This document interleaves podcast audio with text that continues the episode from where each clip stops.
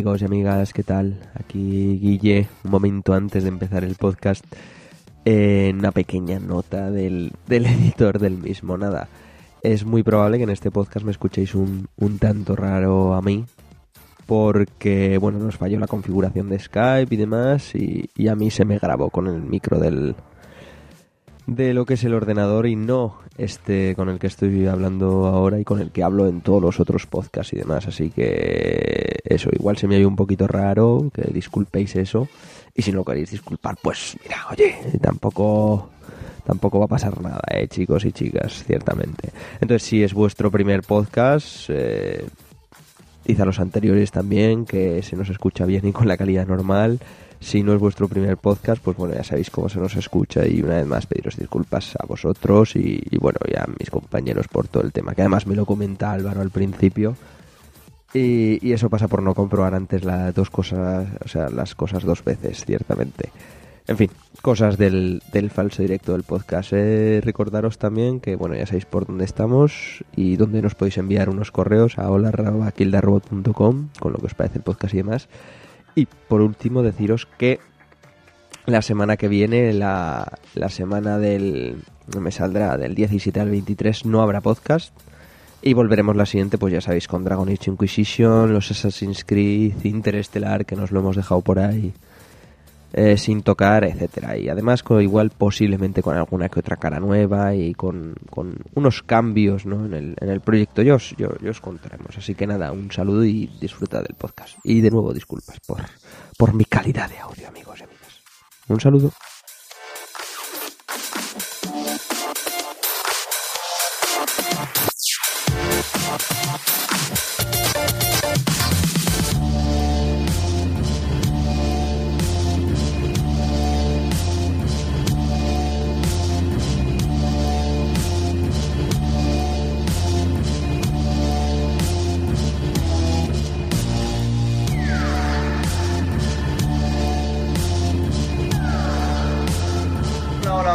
Amigos y amigas, bienvenidos y bienvenidas una vez más, una semana más, a otro programa más del podcast de kildarrobot.com, ya sabéis, ese gran podcast, el mejor podcast posiblemente que se esté haciendo en nuestro idioma y, esto, todo bien.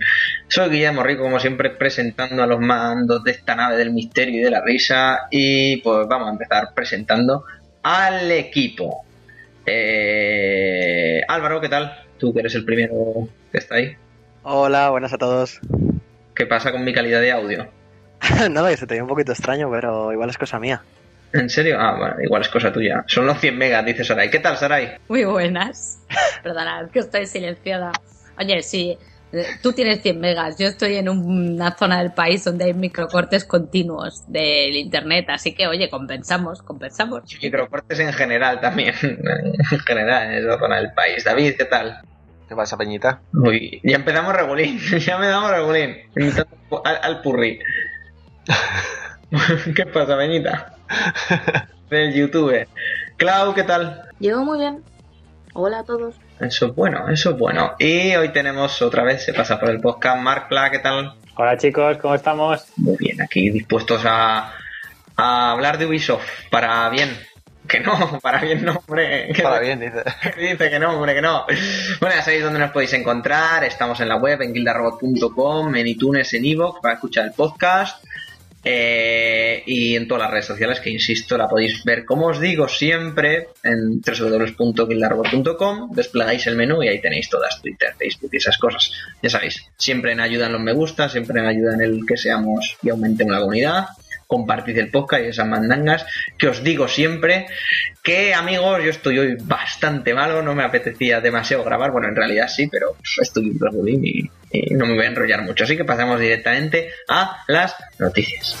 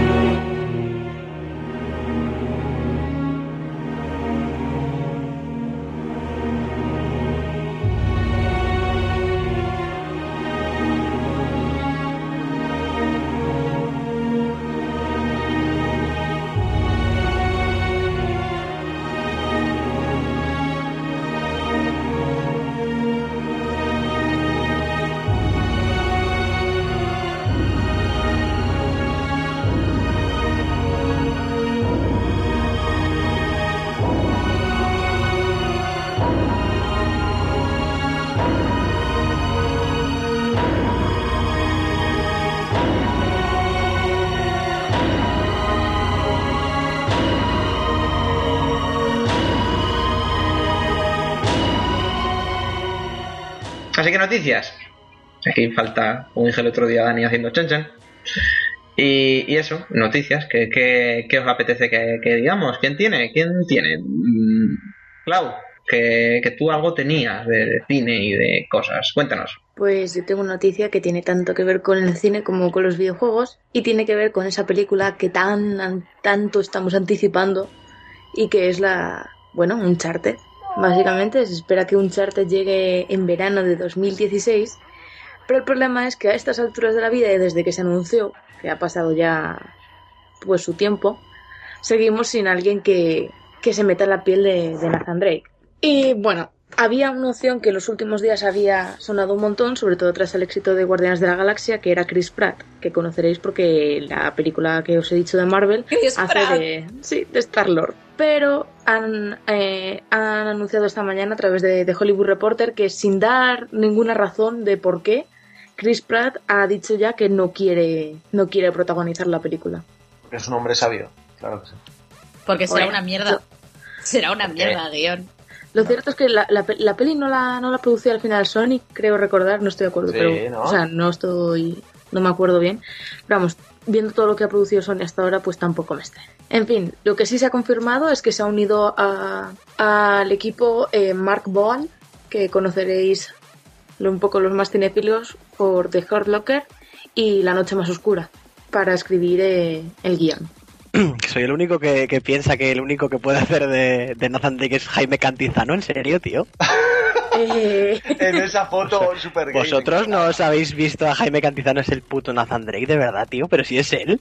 eh, no, qui- no quiero hacer, no quiero hacer comentarios. Hostia, tío. Pero mira, Tienes Pero una visión claro, tío, muy sensata. ¿Pero en serio? Os voy a buscar imágenes, tío. Estáis Visión sesgadísima de la realidad. Estáis muertos por dentro, tío. o sea, no lo entiendo.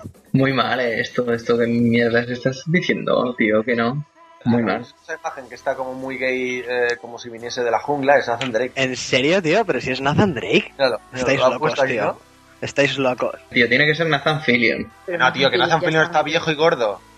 Cantizano, tío. Es igual el hijo ¿Qué de es el puto Cantizano? ¿Estáis locos, tío? Es igual.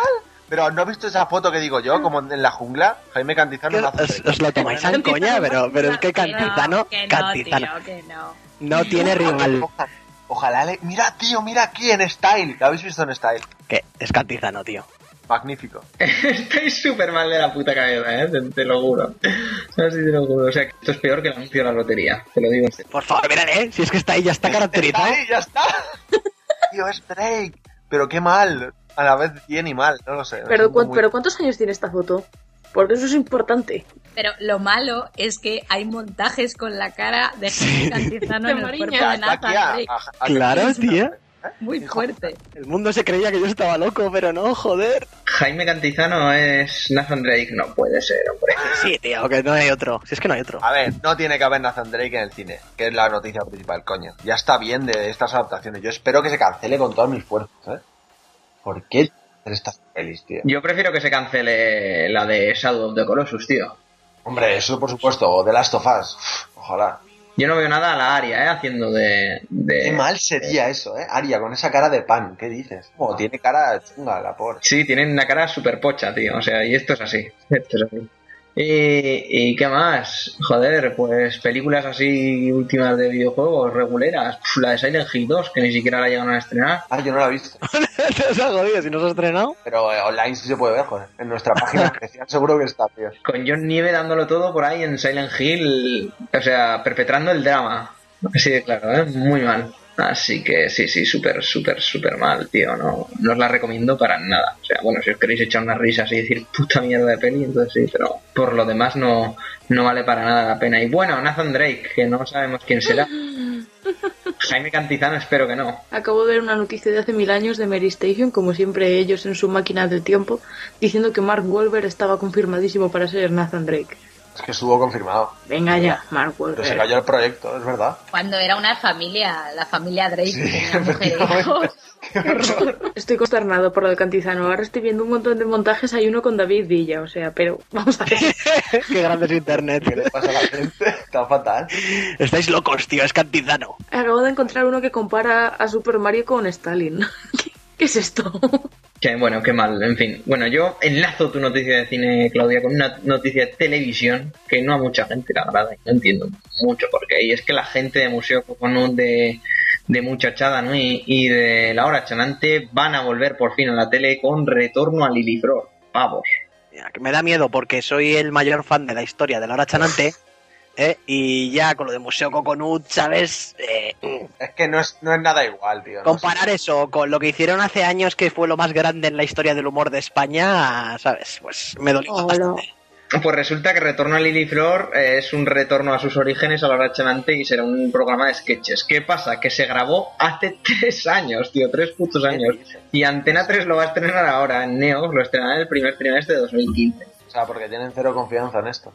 ¿Cuántos chistes de la infanta y estas mierdas nos vamos a perder que no van a estar ahí hace tres años ya? Ni con. ni, ni chistes de, de la pantoja. Qué ridículo está haciendo Víctor Rivera, madre. Bueno, en fin, que eso, que yo personalmente me, me- me congratulo y me alegro de que esta gente vuelva a tener un programa o lo vuelvan a echar.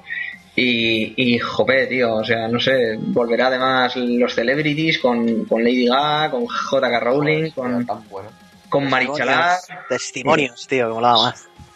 Eso es. Dice- y sí, según dice, dice este hombre, el, el, el- el- no me sale este hombre, ¿cómo se llama este Joaquín? Reyes. Joaquín Reyes, eso, dice Marichalar, es un personaje tan literario, se casó por amor y lo desposeyeron de todo, qué lástima, le voy a hacer un homenaje, así que va a ser maravilloso.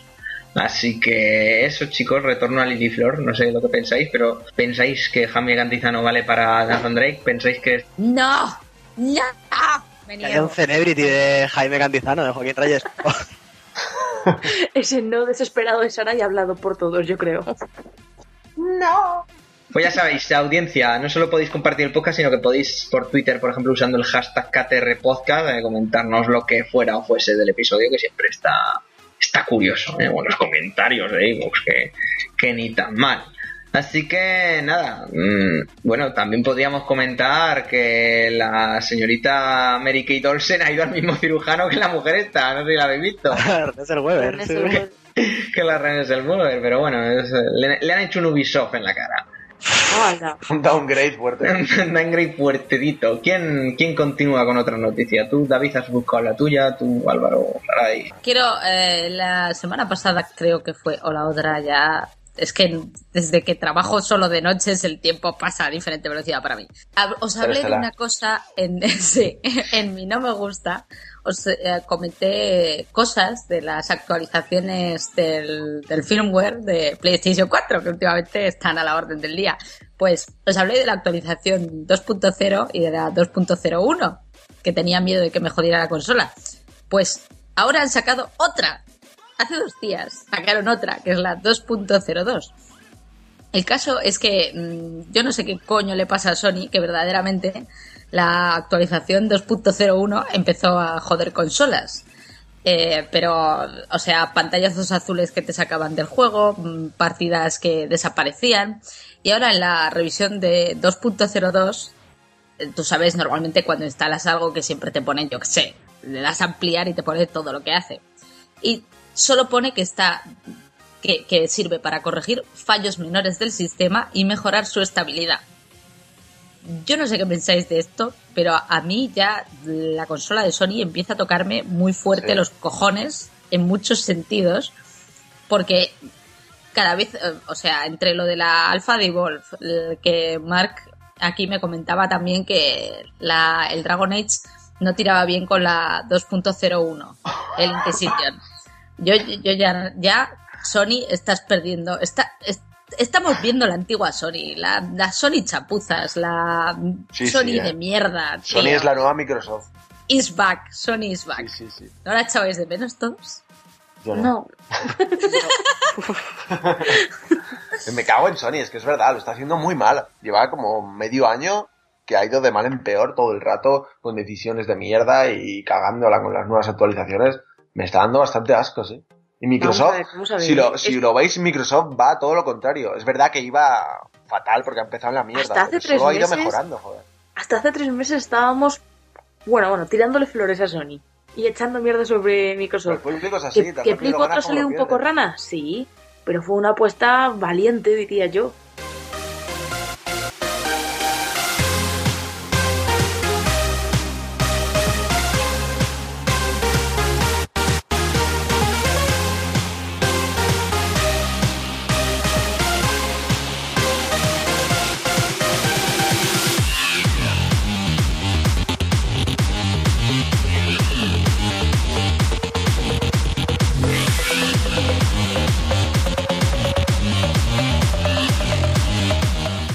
De semana, amigos, eh, no solo no, todo KTR se reunió, que es una cosa que luego hablaremos de ese hito que lo tenemos apuntado en el calendario con muchos favoritos, sino que estuvo, estuvo la BlizzCon, macho.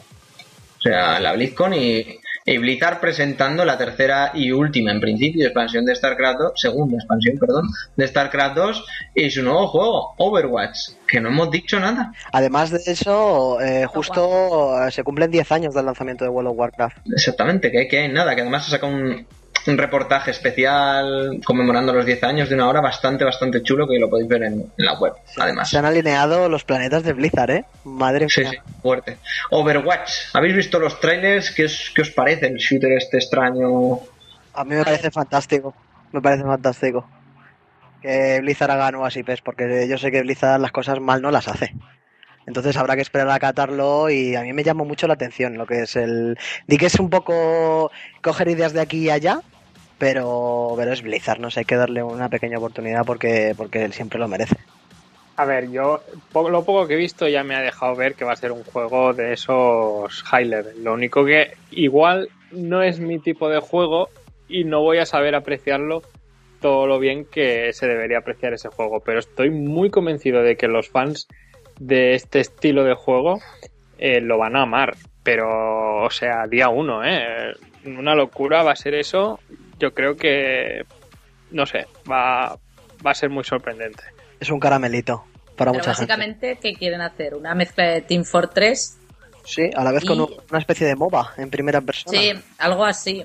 Hay roles, hay tanques, hay, hay carries, bueno, carries, hay, hay personajes de DPS, hay una especie de healers, hay de todo tipo. Tiene que ser eso un cipote bastante bonito, ¿no? Sí, como un poco como lo que pretendía a veces da con el juego este extrañito que quisieron, a- bueno, que sacaron hace poco, no sé si os suena, no me sale el nombre, pero yo sé de cuáles esos os estoy hablando. Juego este de Bethesda que salían así como todos rusos y tal, bueno, una mandanga rara que era como un FPS pero con, con jugabilidad entre comillas de MOBA, una cosa bastante extraña, pero en plan bien, pues en plan bien. Así que veremos qué nos depara Overwatch y también qué nos depara el nuevo modo de StarCraft 2 de dos personas eh, dándolo todo a la vez en cooperativo. Una cosa bastante también extraña. Sí, sí, sí. Además, además esta, esta expansión le da la vuelta mucho al, al juego, ¿no? Porque tengo la suerte de conocer a mucha mucha gente que juega StarCraft a unos niveles medio altos y por lo visto al cambiar tantas skills y tantas tantos roles de las unidades ya existentes de, de StarCraft 2 y de la expansión añaden personajes, o sea, unidades nuevas que hace que todo tenga un sentido distinto al que ya tenía.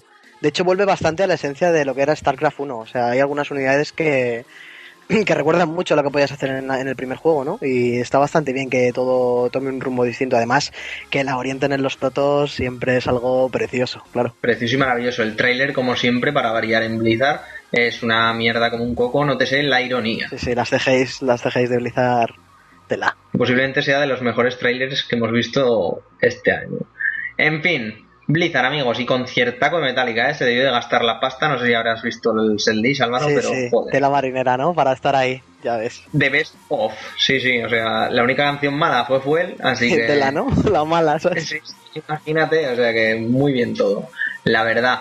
Y que bueno, por YouTube podéis ver absolutamente todo y tenemos también la noticia en la, en la web, así que ya sabéis si queréis entrar y aún no habéis visto ningún tráiler o no habéis enterado, no os habéis enterado de qué es, de qué es cada cosa, pues, pues ya sabéis, kildarrobot.com y esas cosas. Subimos música y pasamos con, con otras cositas. Porque, a ver, David, tú no tienes aún noticia, No.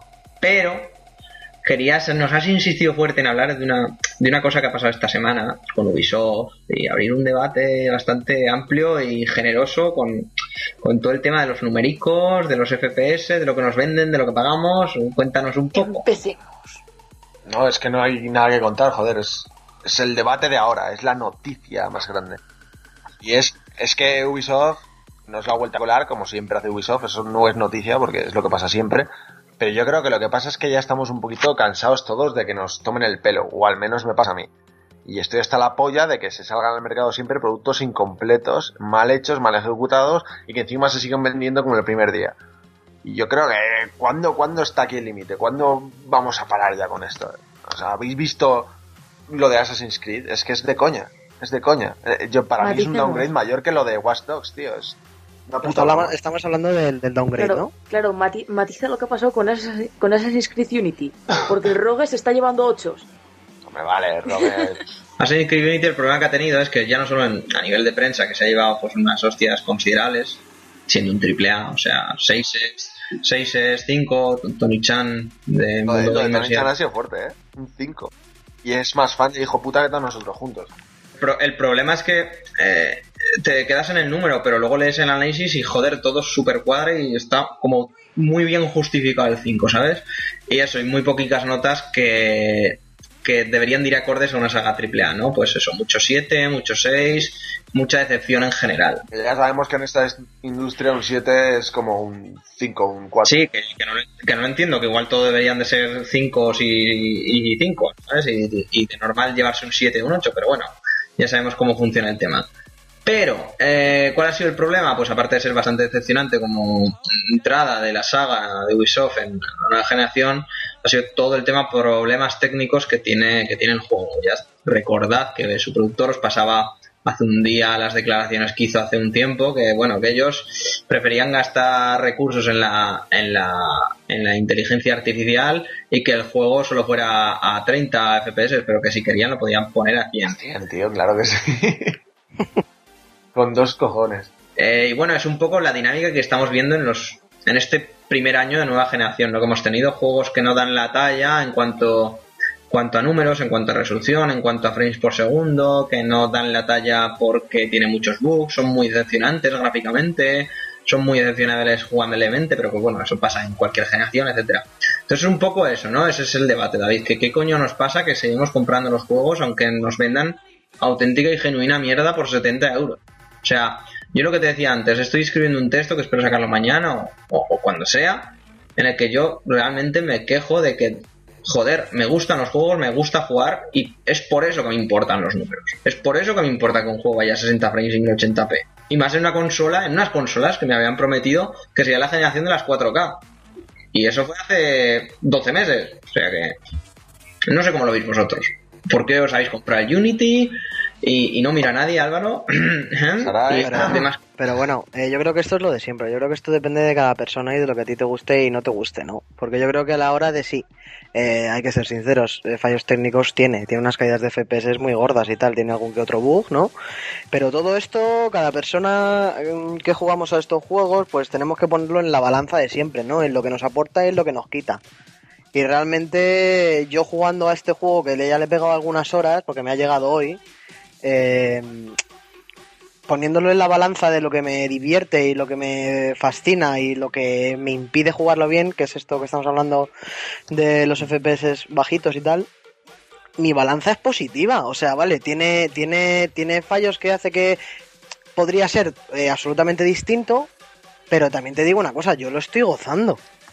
O sea, yo a mí me parece impresionante cómo se ve, me parece impresionante cómo está ambientado, la inteligencia artificial de la gente, la cantidad de gente que hay en la calle, o sea, todo lo que puedes hacer, es, es, es un, es, aunque parezca mentira, es un avance más en Assassin's Creed, porque aunque No. hay mucha gente que, hay- sí, porque hay mucha gente que piensa que, bueno, como tú mismo dices, Dave, que, que siempre es lo mismo, ¿no? Que siempre es la misma historia, el mismo fondo, ¿no? Trepo, bajo, meto un cuchillazo a uno, me vuelvo al tejado, cobro la misión. No, pero es que hay muchas cosas, tío.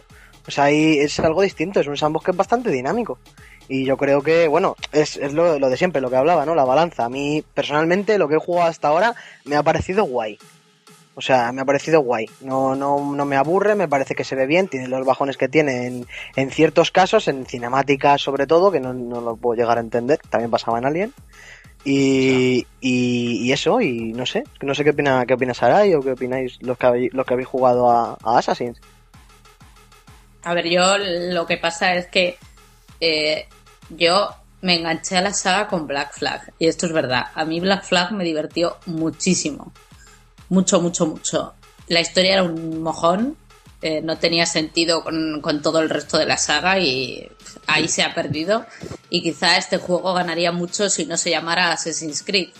Y fuera otra cosa diferente, ambientada pues en, en esa época.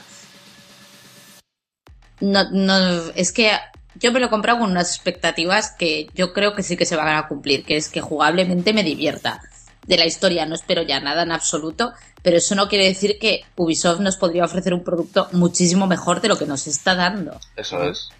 Que esto es así. Yo creo que lo que pasa es que tenemos que empezar a ser consecuentes con lo que opinamos y decimos por aquí o en las redes sociales y demás. O sea, no puede ser, o sea, nuestro voto, esto es como en las elecciones, el voto aquí es el dinero que pagamos con nuestra cartera.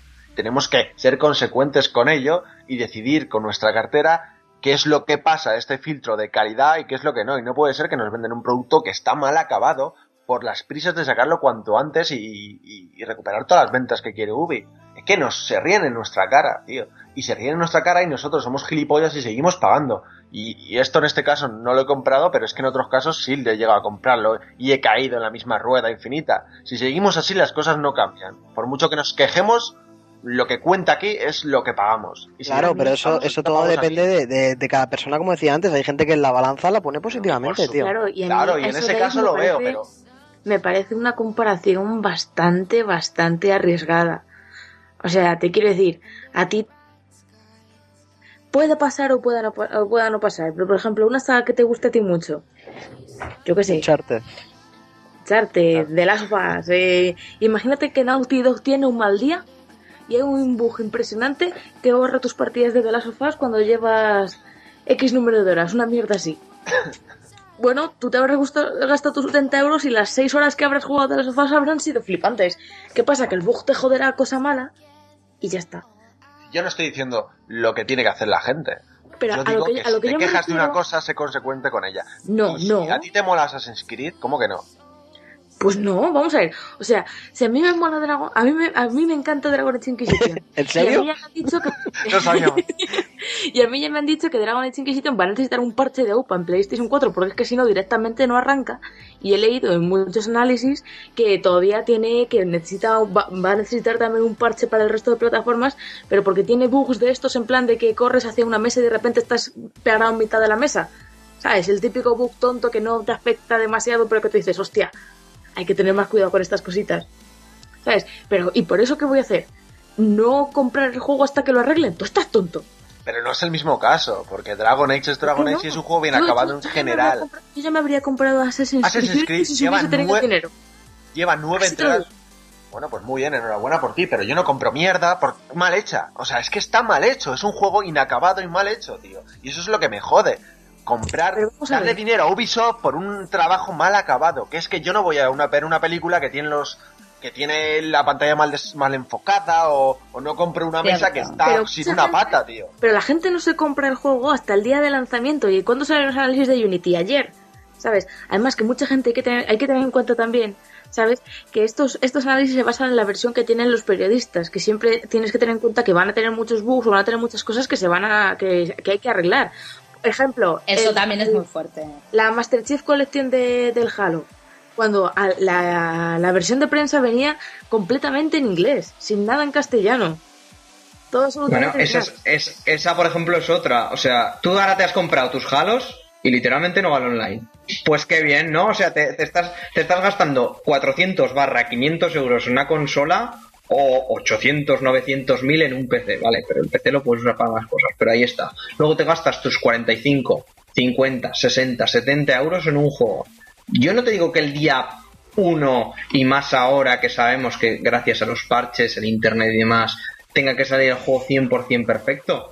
Pero hay cosas que sí que se deberían de solucionar desde un principio y salir bien. ¿Por qué yo me compro un Davecraft y no lo puedo jugar bien al 100%? Porque yo he pagado para jugarlo al... al- al- yo he pagado mis 70, por, mis 70 euros para eso. Los compradores del primer día son los que mejor y más se tendrían que mimar. Son los que se gastan 70 pavos y lo están esperando con más ganas. Son los que más pagan por tu juego y se llevan la peor versión del juego. Es que es una vergüenza, tío. Pago 70 euros, pues mira, a ti que eras el, el adopter de mi juego, pues yo que sé, te hago descuento en el pase temporada, o te doy cosas gratis, o, o un coche, o un traje para, para el Arno, o eso. final los tontos somos los que pagamos el día de lanzamiento y no debería ser así, debería ser lo contrario, tío. Eso es, esto es así. De toda la vida. O luego da igual que, que perdona Sarai, que pague 20 euros, 70, 5 o eso. Yo si tengo una consola que sé que va a dar las cosas y tú eres una... No te digo un estudio independiente como los de No Man's Sky que son cuatro personas, ¿vale? que también les exigiría porque les estoy pagando un dinero, pero hay que ser consecuentes con quién se exige y qué se exige. Pero macho, Ubisoft, o sea, eres una potencia a la hora de producir videojuegos, yo creo que tienes ingeniería suficiente y dinero suficiente como para que hacer que tu juego aproveche unas consolas que ambas una un poquito más, una un poquito menos, pero pueden alcanzar los 1080 y los 60 frames por segundo. Y ya no te digo, ya no te digo versiones de PC que una tarjeta nueva de 300 euros gráfica como es la Nvidia 970 tose a la hora de usar el Assassin's Creed. Ah, es que Ubisoft, la de dinero que tendrá para pagar beta testers, para currárselo un poquito más, es que no, es lanzar un producto en acabado una gran empresa. Y te digo Ubisoft como te digo EA con cualquiera. el Battlefield ¿eh? O sea, o mil más. Que, que yo me compré el Battlefield y he sufrido esto. el Battlefield es otra. Y no me, y yo el Battlefield no me lo compraré hasta que esté arreglado y, y le pueda pagar lo mínimo posible a DICE y a Electronic Arts. Claro que sí. Pero vamos a ver, ¿por qué todo el mundo se tira de cabeza año tras año a los Assassin's Creed aunque salgan dos? ¿Por qué todo el mundo se tira de cabeza año tras año a los Call of Duty aunque sea más de lo mismo con una campaña ligeramente novedosa? La gente pide que año tras año haya un nuevo juego de esta saga y ellos lo sacan. Y les da igual cómo lo saquen porque eso, Claudia, el problema, yo no, yo no me quejo del usuario medio que va al game a comprar un juego cada cuatro meses o eso. Yo me quejo de nosotros.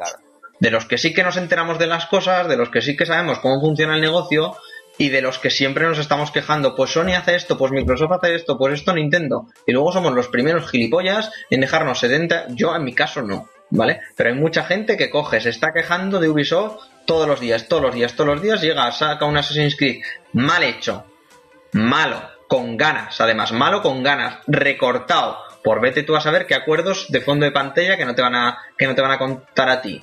Mal implementado todo, mal tal, y se dejan sus, sus 70, sus 50 pavos a los que sean. Pero eso año a año. Eso es a mí de lo que me que- quejo y de lo que pero si toda esa gente lo sabe y aún así lo compra, ¿por qué Pero, son ah, ellos los enterados?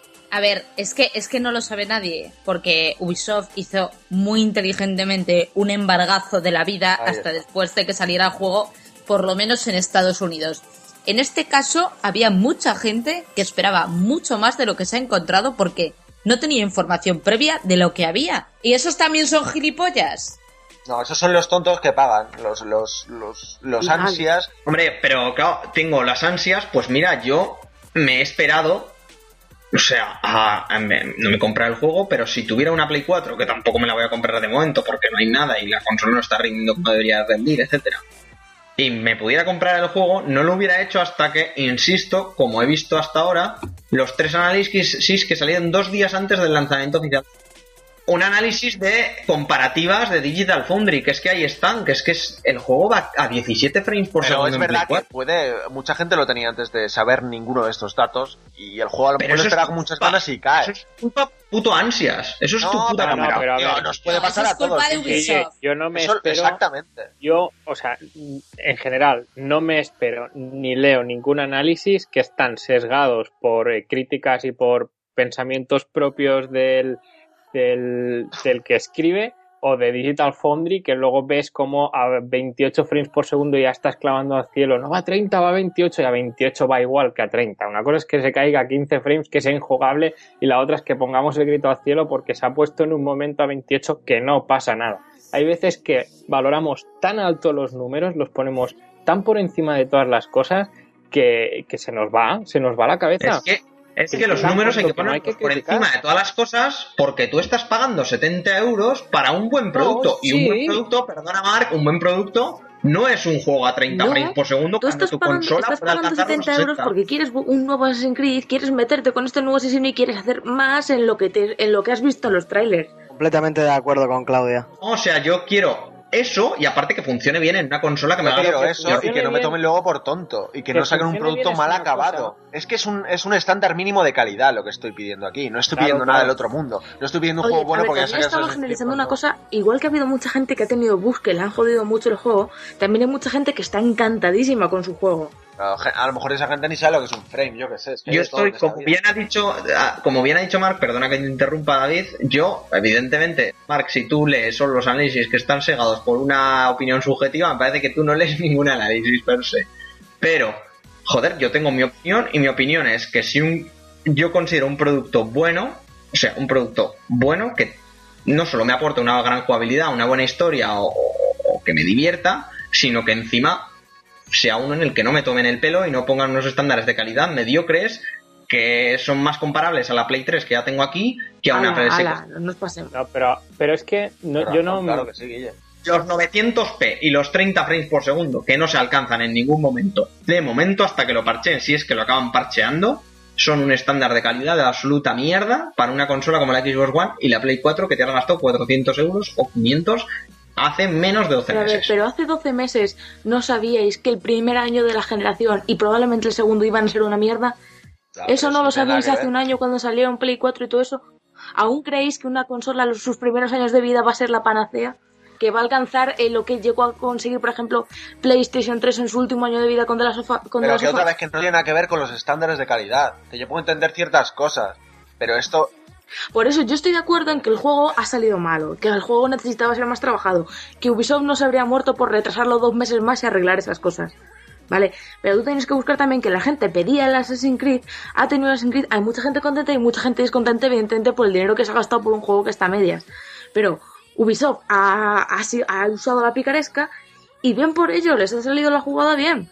por ellos no. Pero yo estoy Ah, alucinando con ¿cómo que este debate, ¿eh? Yo estoy alucinando con este debate de verdad. O sea, es, es que- mucho más mucho más complejo de lo que estáis hablando. Porque vamos a ver, es que se está criticando solamente el apartado técnico. ¿Vosotros creéis que porque el juego vaya a 27 FPS no lo vais a disfrutar? Pues Es- evidentemente- Claro, eso es lo que ese- decía. esa- ¿os creéis que, que GTA hace un año que iba a 20 FPS no lo hemos disfrutado? O Pero sea, ¿creéis que hay gente que empecé ahora parcheando el Dark Souls y aún así yendo a, a 30 FPS no lo está disfrutando? O sea, ¿tú crees que yo voy a comprar el, no, el es que Assassin's Creed? no espera, solo de, espera, espera, de O sea, yo, es, lo que te digo es que yo me compraba Assassin's Creed Unity pensando de sobra que no iba a ir a, a 60 FPS. Yo sé lo que voy a comprar y yo lo voy a disfrutar igualmente, evidentemente, puede ir mejor.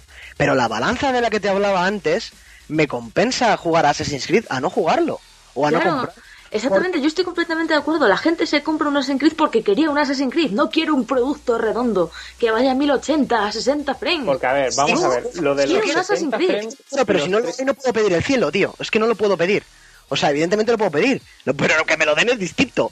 O sea, y de todas maneras también es muy fácil comparar eh, eh, esto con otras cosas que, yo que sé, no voy a ver esta película pues porque tiene una mierda de, de guion, tiene una mierda de tal, y además es que no me gusta esa saga de películas, pero la voy a, la voy a criticar sin haberla visto. ¿Sabes lo que te digo? Es, es muy.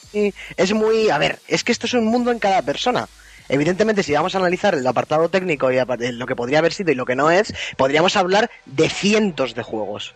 Pero yo en este caso no estoy criticando una historia mala o un hecho malo. Y yo, y yo, ya te lo digo Álvaro, voy a disfrutar igual el Assassin's Creed esté como esté. Yo lo que estoy criticando es la gente que se gasta 70 euros a sabiendas de que el juego va a ir mal.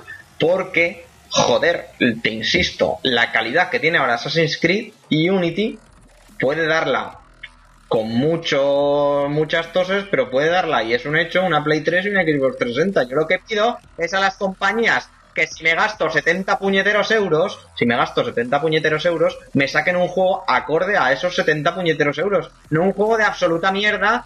Eso sí, te estás quejando de la gente que se gasta su dinero el día de salida. Pues mira, No lo esa gente que se gasta el dinero el día de su salida es lo que te está haciendo que tengas una No, no, yo, yo lo que creo, yo lo que creo es que Guille se queja de la gente que no eh, hace pagar a Ubisoft por la mierda que hace. A mí lo que me parece es que Ubisoft es una compañía basura que solo sabe hacer hamburguesas una tras otra y, y saca productos mal hechos, inacabados y encima tima al consumidor. O sea, a ti te presentan el E3, el puto Assassin's Creed, se ve de pelotas y luego lo que tienes en casa no es eso. No es eso, eso es publicidad engañosa, tío.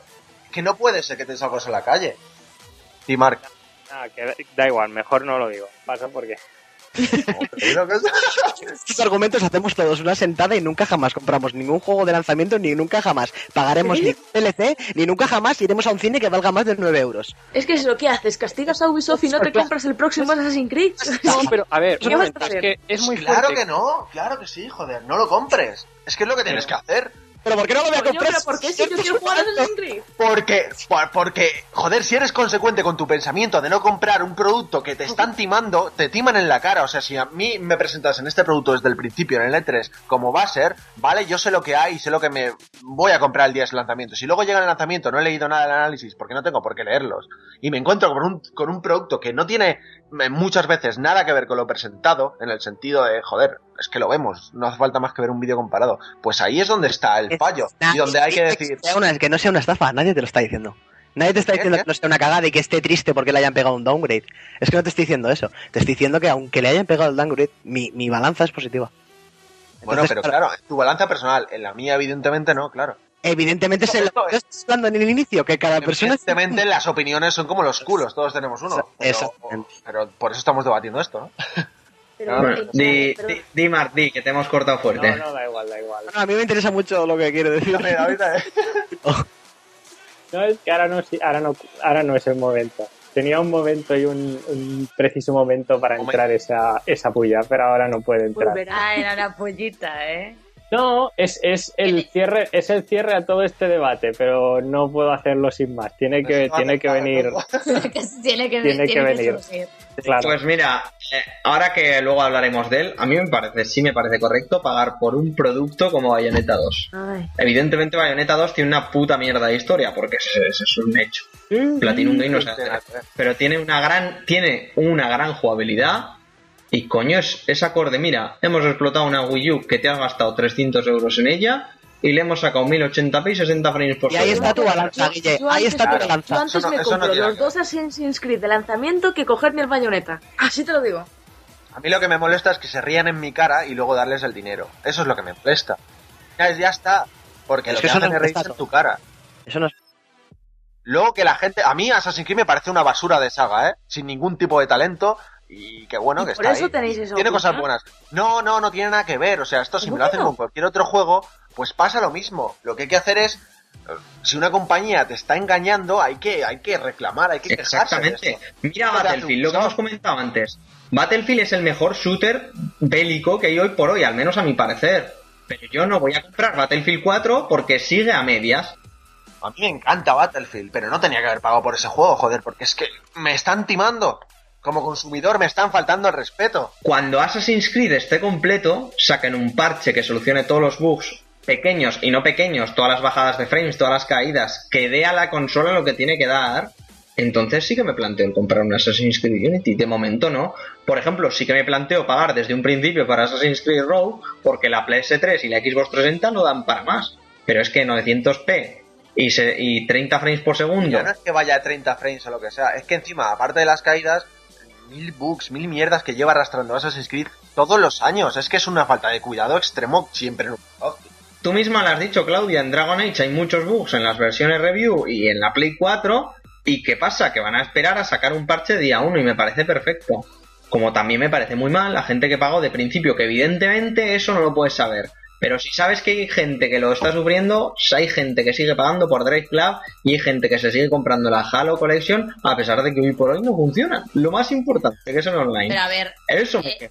Assassin's Creed, hay que exigir más a la industria y, per- y dejar de perdonar con esta facilidad que estamos eso desde haciendo. luego, es que me parece que nos hemos centrado en, en los FPS y cosas que de verdad que es que las puedes decir y las puedes notar y no notar, como bien ha dicho Mark, y no nos estamos centrando en que hay otros bugs en plan personajes que atraviesan paredes, personajes que atraviesan el suelo, pelo L'Oreal eh, y demás historias. Hay Claro. unos graciosos, otros Y no esto tanto. puede pasar una vez o que- dos en un juego, porque son humanos y Sí, hacen claro. cosas con fallos, y eso lo entiendo, joder. Pero es que el nivel de Assassin's Creed es que se le conoce el juego como, como el juego con más bugs que hay, y fallos y, y mil cosas. Es que son productos que se nota que han salido mal acabados, con prisas, que necesitan un año para sacarlo cuanto antes, y venga, vamos a sacarlo cuanto antes sin pensar en las consecuencias, y ya está bien. Pues mira, yo lo siento mucho, pero si leo cuatro análisis o una comparativa de Digital Foundry o lo que sea, de que me dicen que Metal Gear Solid Phantom Pain, y lo digo así de claro, ¿eh? y, esto es, y esto es así, no está bien de salida, pues me espero a que lo arreglen y entonces ya Una seré polla. Eso quiero verlo yo, en serio, eso quiero verlo yo. Como lo mismo con Bloodborne. A mí si Bloodborne sigue saliendo a 30 frames por segundo con unas caídas de frames a un frame por segundo como pasa en los Dark Souls, Pues vete asimilando. Eso no lo sabes, Pues Guille, vete ¿eh? asimilándolo. O sea, yo digo esto, pero también me critico a mí, como ya he comprado Battlefield o como con un juego que tengo más debilidad, quizás pueda caer como han hecho ellos. Porque pues eso es lo que estoy criticando yo también de mi, de mi postura. Hay que empezar a pensar, a centrarse y decir, vamos a ver, tengo que ser consecuente con esto que estoy diciendo ahora mismo. Y yo esto no lo he hecho, ¿eh? Yo esto no lo he hecho. O sea, yo a lo mejor me sacan The Last of Us y tiene unos fallos similares y lo compro el primer día como una ansiosa porque es mi juego del alma y luego es una mierda. Pues tendría que plantarme y tendrían que esperar y decir, vamos a ver, no puedo recompensar a una compañía que ha hecho mal las cosas por mucho que ganas que tenga que salga un buen juego, ¿no? O sea, es una crítica para todos y para mí el primero, desde luego que sí. yo de las sofás tardé tres meses en comprármelo. Por eso mismo. Por eso mismo. Y le tenía más ganas que tú, seguro. Pero tardé tres meses en comprarlo. No, vale, eso ya no. Pero tardé tres meses en comprarlo. A ver, los FPS, esto de que es que los numéricos importan, importan todos los numeritos, No importan, importan todo, importan. los numeritos. Los El numeritos de- están sobrevalorados. Sin duda. Yo A mí sí me que- importan mucho, pero de verdad os digo, la balanza de cada uno. O sea, Ahí es que está. cada uno eh, sacrifica los numeritos porque le gusta mucho, le divierte mucho un juego. Coño, ya está. A mí, a mí al final me importa una mierda los numeritos y un juego me va a transmitir mucho. El otro día jugué a con Home en el PC y me iba a pedales porque mi PC es una mierda, pero lo gocé, tío, porque lo que me llegaba en balanza pues lo prefería, ¿no? Lo, lo bueno para... Porque tu PC no da para más, pero On Home, si te lo compras y lo pones en otro PC, va a ir Sí, perfecto. pero a quiero me decir, quiero decir que, el- que al final nosotros perdonamos cosas ¿no porque la experiencia que nos llevamos es mejor. Pero si On Home va en tu ordenador. Pero que no, no es esa la cuestión, Guille. La cuestión es que una persona puede disfrutar yendo a dos FPS un juego. Independientemente de Ubisoft y las cagadas, estamos hablando Claro de sí, eso. exacto, exacto. No estoy diciendo que no lo vayáis a disfrutar, como podéis disfrutar cualquier, de- como sabéis disfrutar a un Silent Hill a 2 frames por segundo, como disfrutarás el Uncharted a 2 frames, y como Claudia disfrutará el Inquisition a, 2 frames, o Mark el Mario, o Álvaro el próximo Guild Wars, yo qué sé, ¿sabes? Pero me refiero que tenemos que ser consecuentes de que si nuestras consolas y nuestros PCs dan para más, que no cuesta tanto, porque hay muchas compañías que lo prueban, que no cuesta tanto, que nos saquen un producto acorde a nuestras Pero consolas y a a mí nuestros eso, eso tampoco me parece tanto, porque yo que sé, se pueden dar mil casos para que no represente tanta la calidad supuesta que tiene que tener la consola. Cállate un momento, Guille. Pues explícamelo. ¿Para qué te cambias de generación? Si total te van a, a seguir esto, sacando. esto todo es una transición. Es normal que el primer año haya juegos intergeneracionales. Lo asumo y compro y me gasta el dinero sabiendo que esto iba a ocurrir. Ya PlayStation 2, pero ahora que las consolas son puñeteros PCs es que no me sirven. Que no, pero bueno, puedo comprender ciertas decisiones, o puedo comprender que Xbox One no rula tanto. Bueno, me da igual, o sea. Yo lo que he criticado en este caso es, es que me timen en la cara y que se ríen de mí presentándome una cosa que al final no llega así y encima con mil fallos que te estropean la experiencia. Eso sí lo critico. Ahora, que un juego, eh, aunque me digan que es más cinematográfico a 30 FPS, pues yo que sé, es una cosa que puedo creerme o no, pero no me molesta tanto. Pues a mí eso me parece una desfachatez de cojones. A ver, hay que saber valorar, ¿vale? Yo soy la primera que se mete con Ubisoft como cada podcast. Cada podcast tengo algo que decirle a malo a Ubisoft. Pero me compro todos los Assassin's Creed religiosamente porque al contrario que di, a mí me encantan los Assassin's Creed. ¿Sabes? Y tú tienes que poner, tienes que valorar. ¿Cuánto vale la pena? Antes, por ejemplo, hablaba con una amiga que decía que ella tiene el EA Access, ¿sabes? Pero decía que no iba a jugar a, a Dragon Age Inquisition aunque tuviera el EA Access, o sea que puedes jugar 6 horas gratis y tal, eh, porque no sabía cuándo se lo iba a poder comprar y entonces no quería quedarse con el no sé qué tal. Yo incluso si no supiera si tuviera dinero para comprármelo, si tengo la oportunidad de jugar, vamos. A las 00 del día 13 ahí estoy descargando el puto juego. Te quiero decir, tienes que valorar el plan de, ¿te vale la pena? ¿Vas a ser capaz de esperar? ¿Vas a que no sé qué tal? Yo, Guille, yo creo que si te dicen que The Phantom Pain sale la semana que viene, ni de coña esperas al primer análisis. Lo tendrías reservado en dos segundos. La palabra es hype. Hype, es hype, tío. que nos Hype. Hype. A mí, yo y ya he es leído en 40 comprensible. en 40.000 análisis que Inquisitions tiene bug y sabe Dios que no cancelo la reserva. Es que Unity no lo he comprado porque no tengo PlayStation 4 y como y en ordenador pues no me daba el dinero. Y he dicho, pues, pues me espero a que baje un poco de precio, me espero al Black Friday, me espero a las rojas de Steam. Pero es por eso, en cuanto, en cuanto baje un poco de precio lo voy a comprar. Y ya está, y me da igual ahora mismo todos los bugs que hay porque ya lo irán arreglando con el tiempo, pero yo mientras tanto disfrutaré de la historia y disfrutaré del juego, que es lo que yo quiero. Joder, pero a mí, insisto, yo por ejemplo no me compro los Dark Souls de PC porque a mí me sigue repateando que llegue un tío, un tío, cualquiera, un random, igual que con Deadly Premonition, que el Deadly Premonition porque me lo incluyeron en un Humble Bundle, si no tampoco lo tendría para, para PC. No puede ser que un tío en su casa con su ordenador de mierda en media hora arregle un juego que han tenido para desarrollar nueve meses, diez, doce, dos años o tres. ¿Tú crees, Es que ¿tú crees que si es- hubieran querido no lo habrían mejorado? O sea, pero es que no es una cosa, no tiene una visión, es que quieren que sea así. Pero que es que yo no te estoy diciendo, yo, yo no te estoy diciendo, ojo, que, que en- tiene que salir con unas texturas HD que parezca, que parezca yo mirándome en un espejo. No, te estoy diciendo una resolución. A ver, no quieren a lo que sea puede- así. a- Dark Souls está hecho así a posta, tío. No, tío, no. No, perdona, No no, creo, no creo que los japoneses quieran que su juego les baje que, que técnicamente los japoneses pues son un poco mancos, tío, pero, pero no está hecho aposta así, no puedes hacer un juego a 10 FPS de aposta. ¿Tú crees? software, que es que esta gente no es tan buena haciendo juegos como creéis, que han hecho el peor juego de la historia, Ninja Blade. Eso es un mojón muy grande, ¿eh? ¿A cuántos FPS? Ya si va a 120 me da igual, seguiría siendo una mierda. Ahí estamos. Evidentemente, y no me lo compraría, pero es que yo quiero un todo. Y me refiero a que vosotros no os gastáis 400 euros, 500 en la Xbox o lo que sea, o en un PC, para que luego llegue la compañía de turno y por X acuerdo, porque a ella, a ella, sabiendo que la máquina da para más, no le apetezca desarrollar más cosas.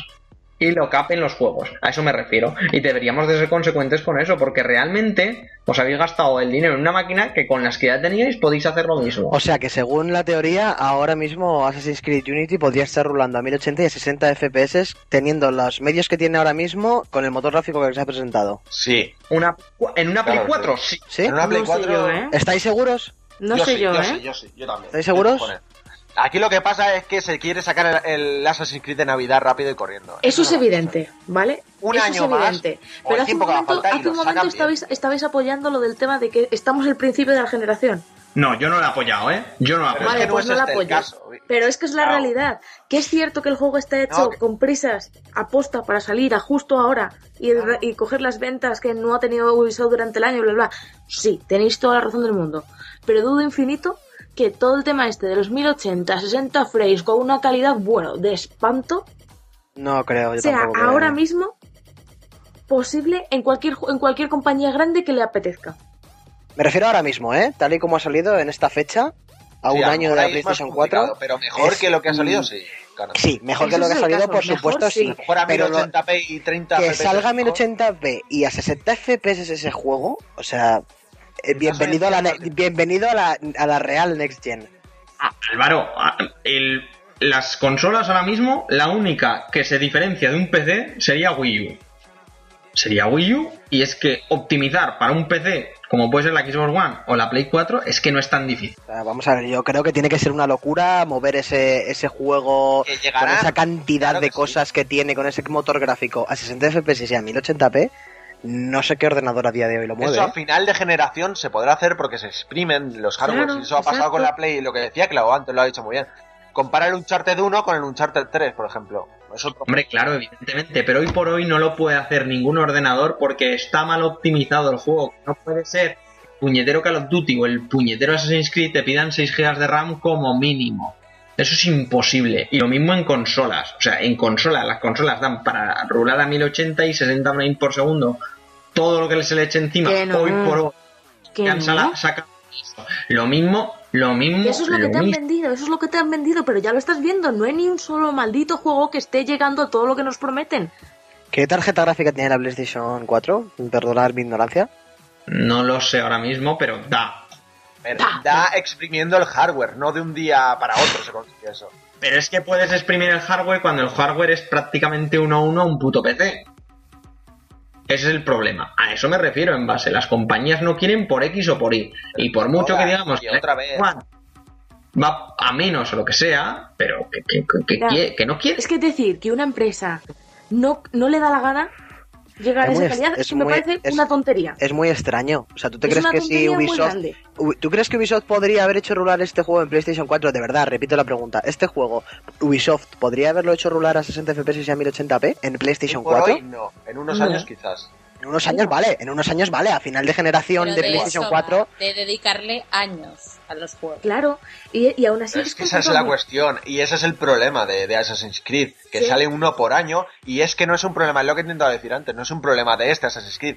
Desde el 1 lleva pasando exactamente lo mismo, pero todos los años, todos los años es la misma mierda de 2 FPS y, y, y bugs infinitos. Eso es una mierda de compañía que no hace bien las cosas. Otra cosa es que la potencia dé para eso. En un futuro, sí, ahora mismo quizás necesitamos un poquito más tiempo y adaptarse al hardware. Pero precisamente por eso tienes que saber que Assassin's Creed, la premisa de los nuevos juegos de Assassin's Creed, no es tener un buen juego, un producto que venga ahí en plan guay. La premisa de Assassin's Creed es que vas a tener tu Assassin's Creed año por año y si te gusta, pues fíjate que vas a tener año tras año una época nueva, un protagonista nuevo, bla bla bla. Y esa es la premisa de Assassin's Creed. Yo creo que nadie se esperaba realmente que el juego, o sea, ¿cuántas veces hemos estado viendo los trailers y diciendo, fíjate, ya está bajando, ya está bajando, no sé qué? ¿Os acordáis de cómo se vio el primer trailer? claro. Eso es lo que hay que, que parar un poco. Claro, y tú tienes que Hay que valorar. ¿Lo compro o no lo Hay que- compro? ¿Me espero o no me espero? Claro, valoras. Y, pero el- yo creo que lo ideal sería no conformarse.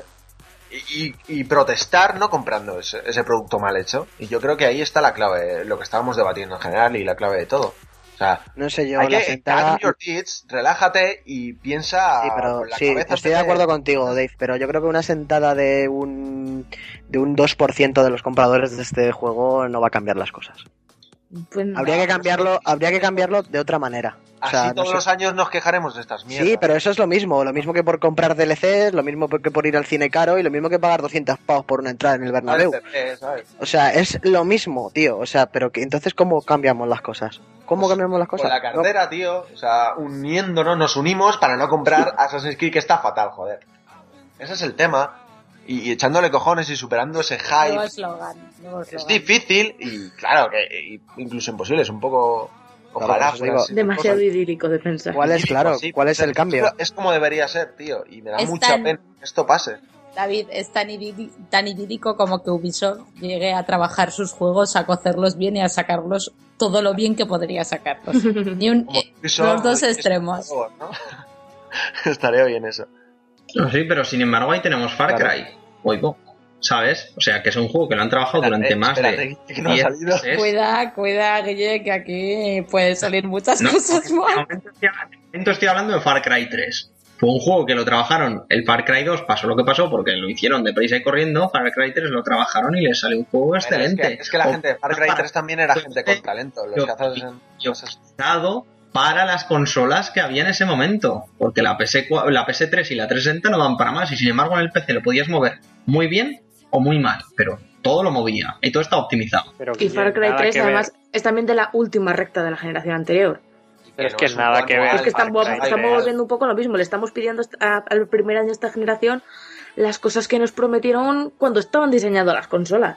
Por cierto, me comentan por pinganillo interno que si desconectas la consola de internet, en Play 4 va a 30 estables.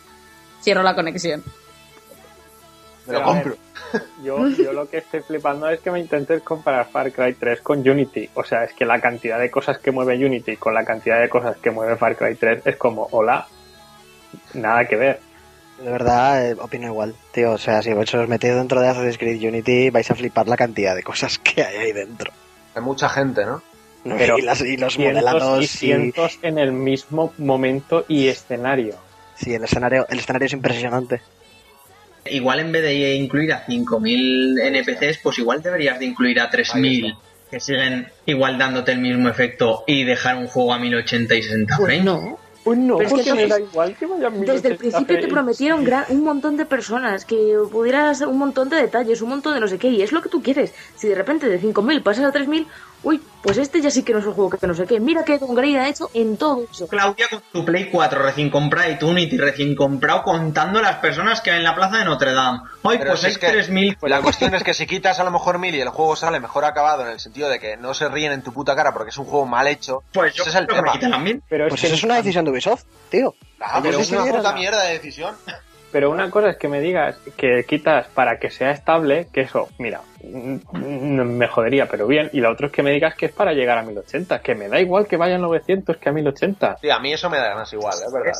Pero, a ver, que mm, a vosotros os dará igual, a mí me importa cómo vaya un juego, porque me importa a la hora de lo que lo vaya a jugar, porque igual la jugabilidad me va mejor, por todo en general, a 60 frames que a 30, o a 30 estables que a 30 con caídas, como pasa en este caso. ¿Sabes? Y los números importan, porque quieres un, un producto bien pulido por tus 70 euros, insisto. Los números Y no yo es que esté bien veas. pulido, ¿no, Guille? Yo que sé, eh, de Last of Us te salía a 30 FPS y luego tenía bajadas chungas. Y el juego es una obra maestra. Tanta bajada chunga, y luego la apañaron. Claro, Pero es que va a Unity apañar lo pueden apañar. Claro. Pero sigo sin entender el Lo gastarse el no es eso, lo dinero importante es que salga un producto bien acabado, no un producto que, es- que no está. que está mal, que está mal, joder. Está mal. Esa es la cosa. Pero defíneme, defíneme está mal, tío. Si es que es No puede salir un videojuego con los bugs que te sale esto, pero bugs sin parar. Y esto lo digo sabiendo, habiendo jugado todos los Assassin's Creed anteriores. No puede ser todo esto que estamos viendo, tío, es que es exagerado. Y una cosa son 30 FPS por decisiones de limitación de hardware y otra cosa es esas bajadas que tiene a 17 FPS en Play 4. Eso, eso está mal. Eso está mal hecho. Y esto es un control de calidad, es necesario, joder. Te lo digo aquí en Assassin como te lo digo en cualquiera que, que tenga estos problemas. Igual Pero, que Drive ¿por 1 qué tiene con- el online y mil cosas más. A ver, yo es que eh, creo que está sacando las cosas un poco de quicio en lo que viene siendo criticar a, a, a Unity así a saco.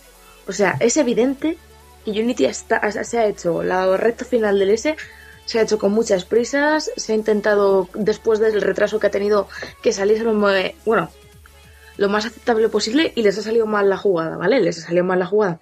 Pero yo creo que hay que saber diferenciar entre los bugs en plan, el de. Creo que comentó Sarai. Fuiste, fuiste tú, Sarai, en un podcast hace ya tiempo, el de Lucius, que había un bug que te jodía la partida y que ya no la podías acabar, que te dejaba. Una cosa así en un juego. Creo, o algo así. O sea, hay que saber diferenciar entre ese.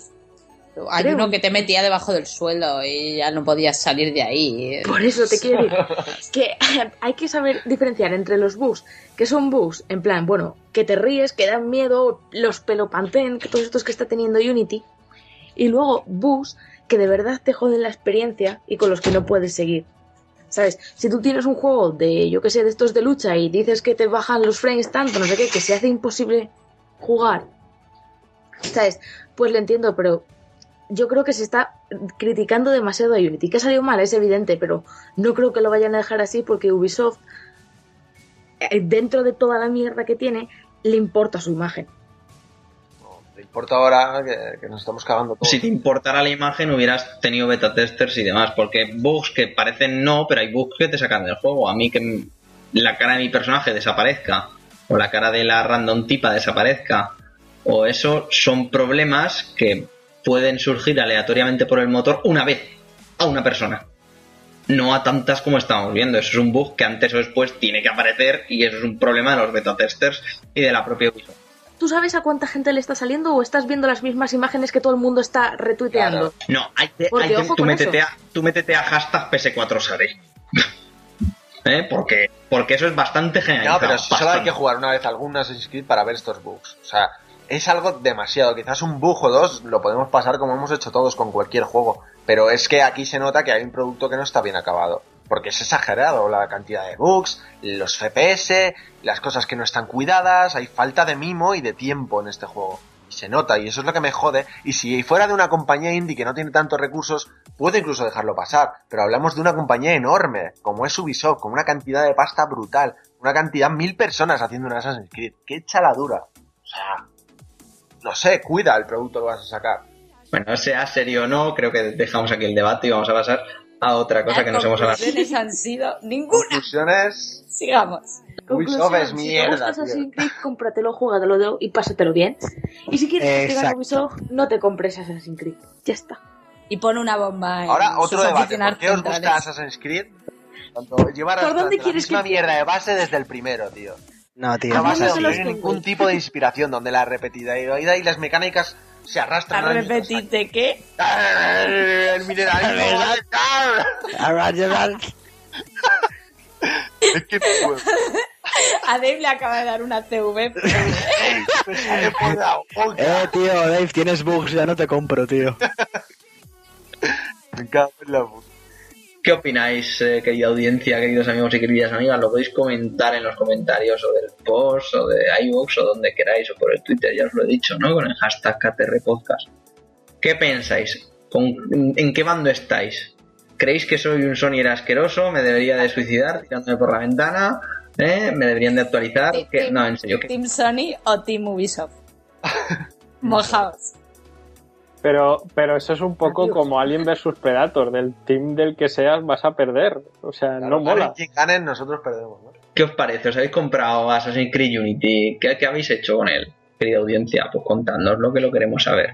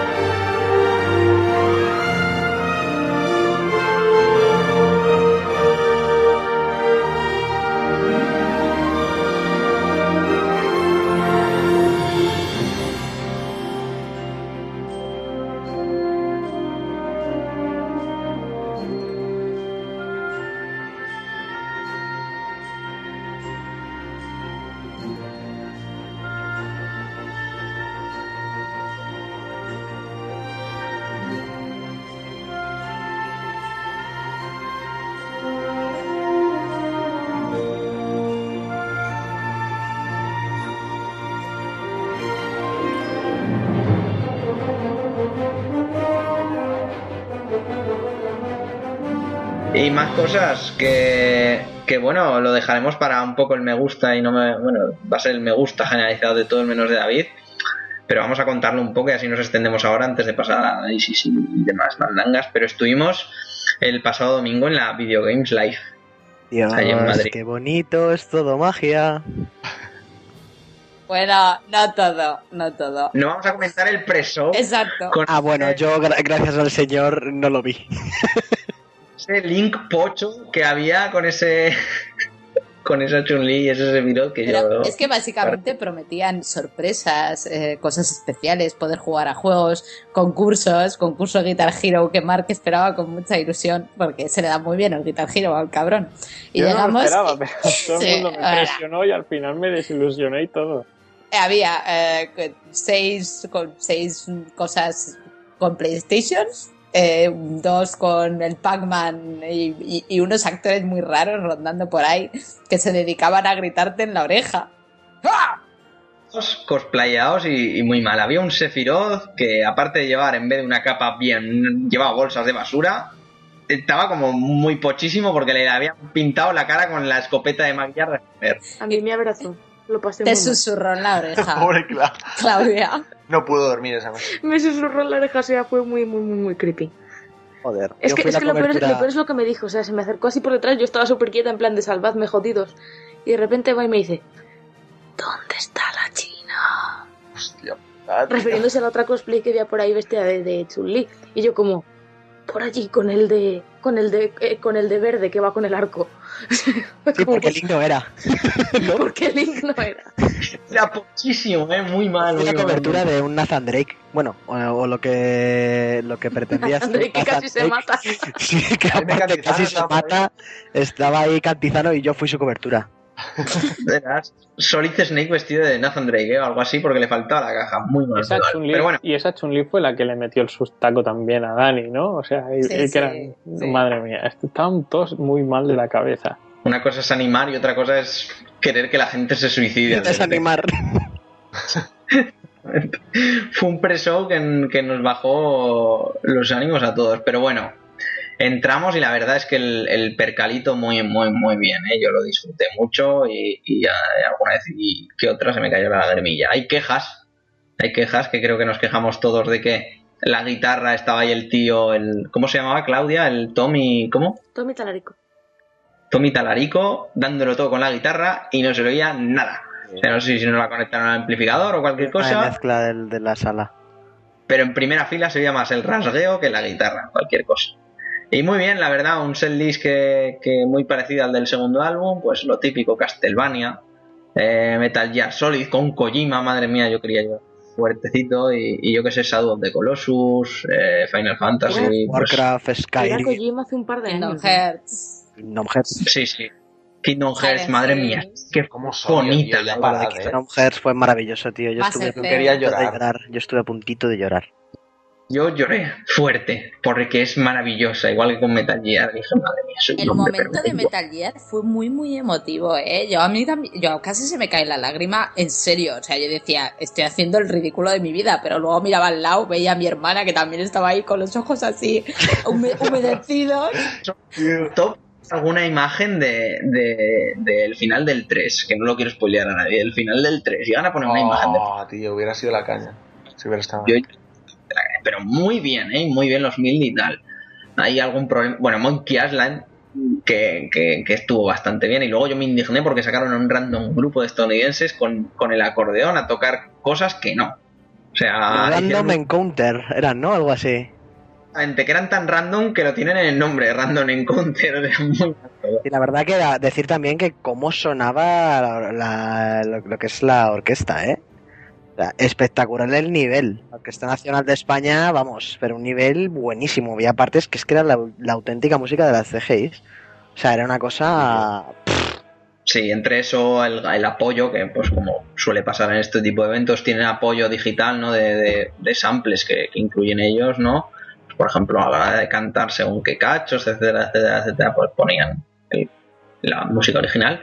Pero muy, muy bien, ¿eh? La de Final Fantasy VIII, Liberty Fatali también O sea, sonó. el, coro ahí lo petó muy, eso como fue muy, muy fuerte. gordo. Muy gordo, sí, sí, sí, sí, sí. Y, y, y eso, amigos y amigas, eh, que recomendadísimo que el año que viene volverán. Eh, a partir de mayo estarán las entradas, eh, que vayáis. Que vayáis porque fue, fue cojonudo. Y este año, o este año que viene, seguro que David no se lo pierde. Qué envidia, tío. Le arrastro. Sí, tío, Joder, por favor. macho. Totalmente recomendado, pero llorasteis. Vaya mariquitas que sois, ¿no? Pues si tú lloraste, cabrón.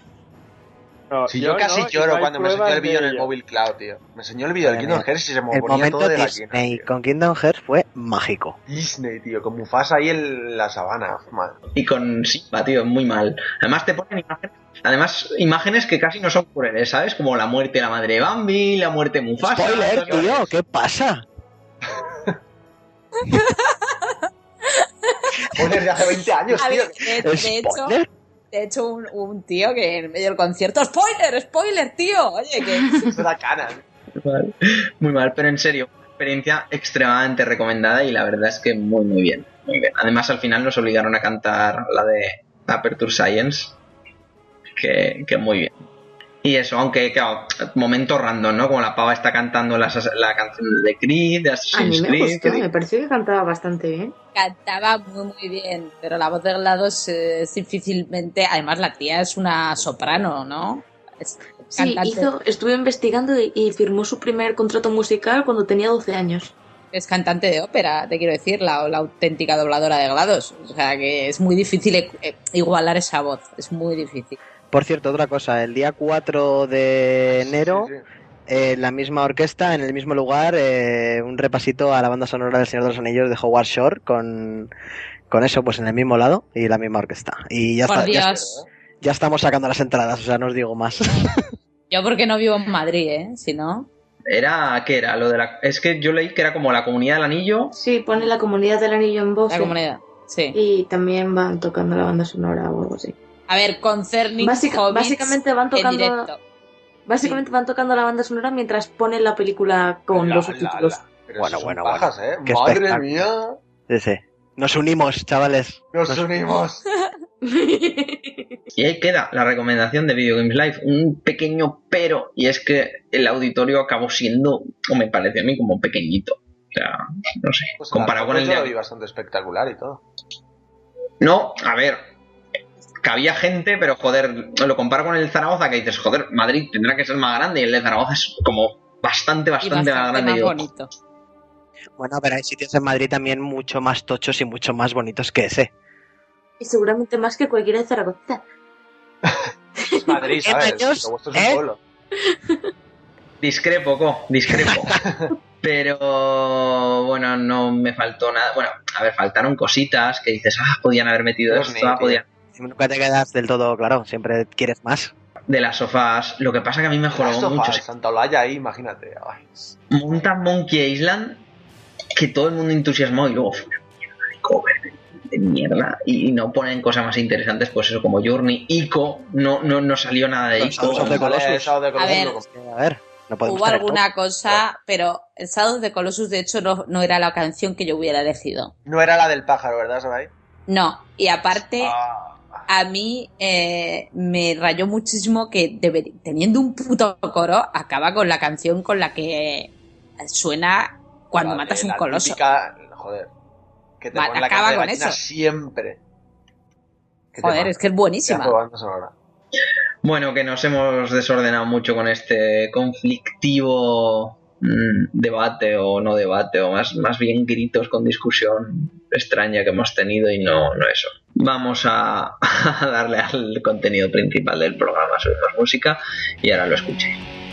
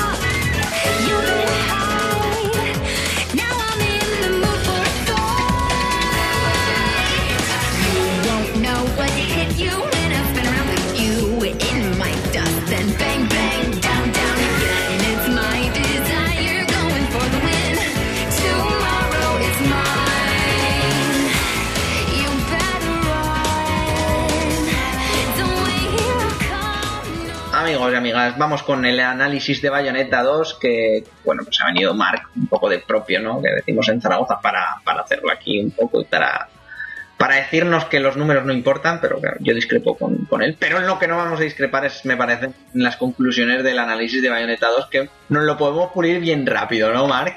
Bueno, bastante. Porque en esto sí que coincidimos y creo que no hay discusión con nadie y, y alguien- Algo habrá, pero, ¿Quieres algo habrá, pero la línea general está ahí. La línea en general, sí, sí, yo creo que sí. Bueno, cuenta un poco de qué va Bayonetta, por si alguien, no sé, vive debajo de una piedra o algo y no se ha enterado todavía un poco. ¿Y, qué nos encontramos en Bayonetta 2? Cuenta, cuenta un poquillo o lo que se te ocurra, vaya. Bayonetta 2 es el, digamos, la guerra entre el, el cielo y el infierno, ¿no? Y entre ahí el medio está el, el- el mundo humano, el caos que se llama, ¿no? Y por parte de, de los seres del inframundo tenemos a las brujas y por parte del cielo pues tenemos bichos, bichos random también. La cuestión es que en Bayonetta 1 nos centramos mucho en, en ir al cielo y aquí en este Bayonetta 2 hemos conseguido ver también la otra parte, la que se veía menos, la del infierno. Eh, ¿Qué tenemos aquí? Es un hack and slash, el mejor hack and slash que vais a encontrar mm, En la vida. ever. No tiene, no tiene discusión. Eh, yo creo que solo hay uno, de hecho, que está por encima y es el primer Bayonetta. Porque esto es así, el primer Bayonetta a mí me gustó más. Quizá por.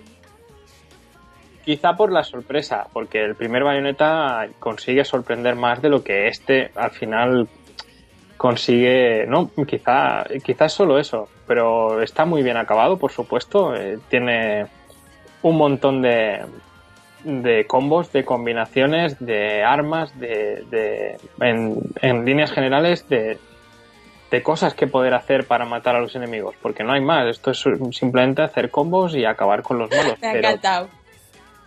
oye, ¿qué pasa? Cosas que poder hacer para matar a los enemigos. porque ¿para Es qué que más? es eso, es que es ¿Para un hack and slash, es que no, no tienes que hacer más, avanzas y exploras un poco quizá para encontrar algún coleccionable, pero nada más, lo, en general es matar, matar y matar. Pero ¿cómo matas? Ole, ¿eh? ¿Cómo se le ocurra? ¿Cómo se mueve Bayonetta? La definición de Bayonetta 2 sería como que es puro Platinum. O sea, Platinum Games en, su máximo exponente, Camilla y su gente dándolo todo al, al hacer un juego extremadamente bueno y extremadamente pulido. Evidentemente, exclusivo de Wii U, como ya he comentado antes en el debate, si es que lo habéis escuchado y no, no os habéis pasado aquí directamente, a saber por qué. 1080, 60 frames por segundo. Por esa parte cero quejas, por la parte visual tampoco cero quejas, pues ya sabéis, el aspecto de Bayonetta cambia respecto, respecto al 1, ya que le han tenido que recortar el pelete, pero bueno, por lo demás todo bien. Y jugablemente es un juego que cuando lo coges, se ha comentado en varios análisis, en otros podcasts y demás, igual si sois muy asiduos o asiduas a, escuchar esto ya lo habéis escuchado, pero me la pela. ¿Qué queréis que os diga? Bayonetta es un juego, Bayonetta 2 es un juego que lo coges y si has jugado Bayonetta 1 dices, hostia puta, está hecho para los que ya lo hemos jugado, está hecho para... Es un juego de nicho, joder, es un juego para la gente que ha jugado al otro y, muy bien, porque, o sea, así como otros juegos, pues eso, tienes que ir avanzando, consiguiendo tus habilidades y tal, aquí desde un principio tienes ya muchas cositas que ya tenías en el 1, tienes pues más armas, mm, es, es que definir Bayonetta 2 mm, punto por punto es un poco extraño, o sea, la, definición única que hay que le puedo dar es que es más y mejor. Y punto, y no hay más. ¿Sabes? O sea, yo creo que es eso. Sencillamente, coger el 1, coger toda la fórmula que creaste en el 1, todas las bases que creaste en el mejor hack and slash que puede haber, que, ya te lo he dicho, Mark, para mí lo ha superado Bayonetta 2, y mejorarlas un poco. Pulir lo que está un poquito mal. Eh, pulir esto otro que quizá a ti no te convencía. Pulir demás. Y, hacen un, todo que es, que es acojonante. Para mí, ya digo, que cuando hagamos los GOTI será, será mi GOTI del año con bastante diferencia. Y solo Dragon Age podrá cambiarme la Ah, opinión. bueno. Ciertamente. que si no, aquí Claudia nos pega a todos.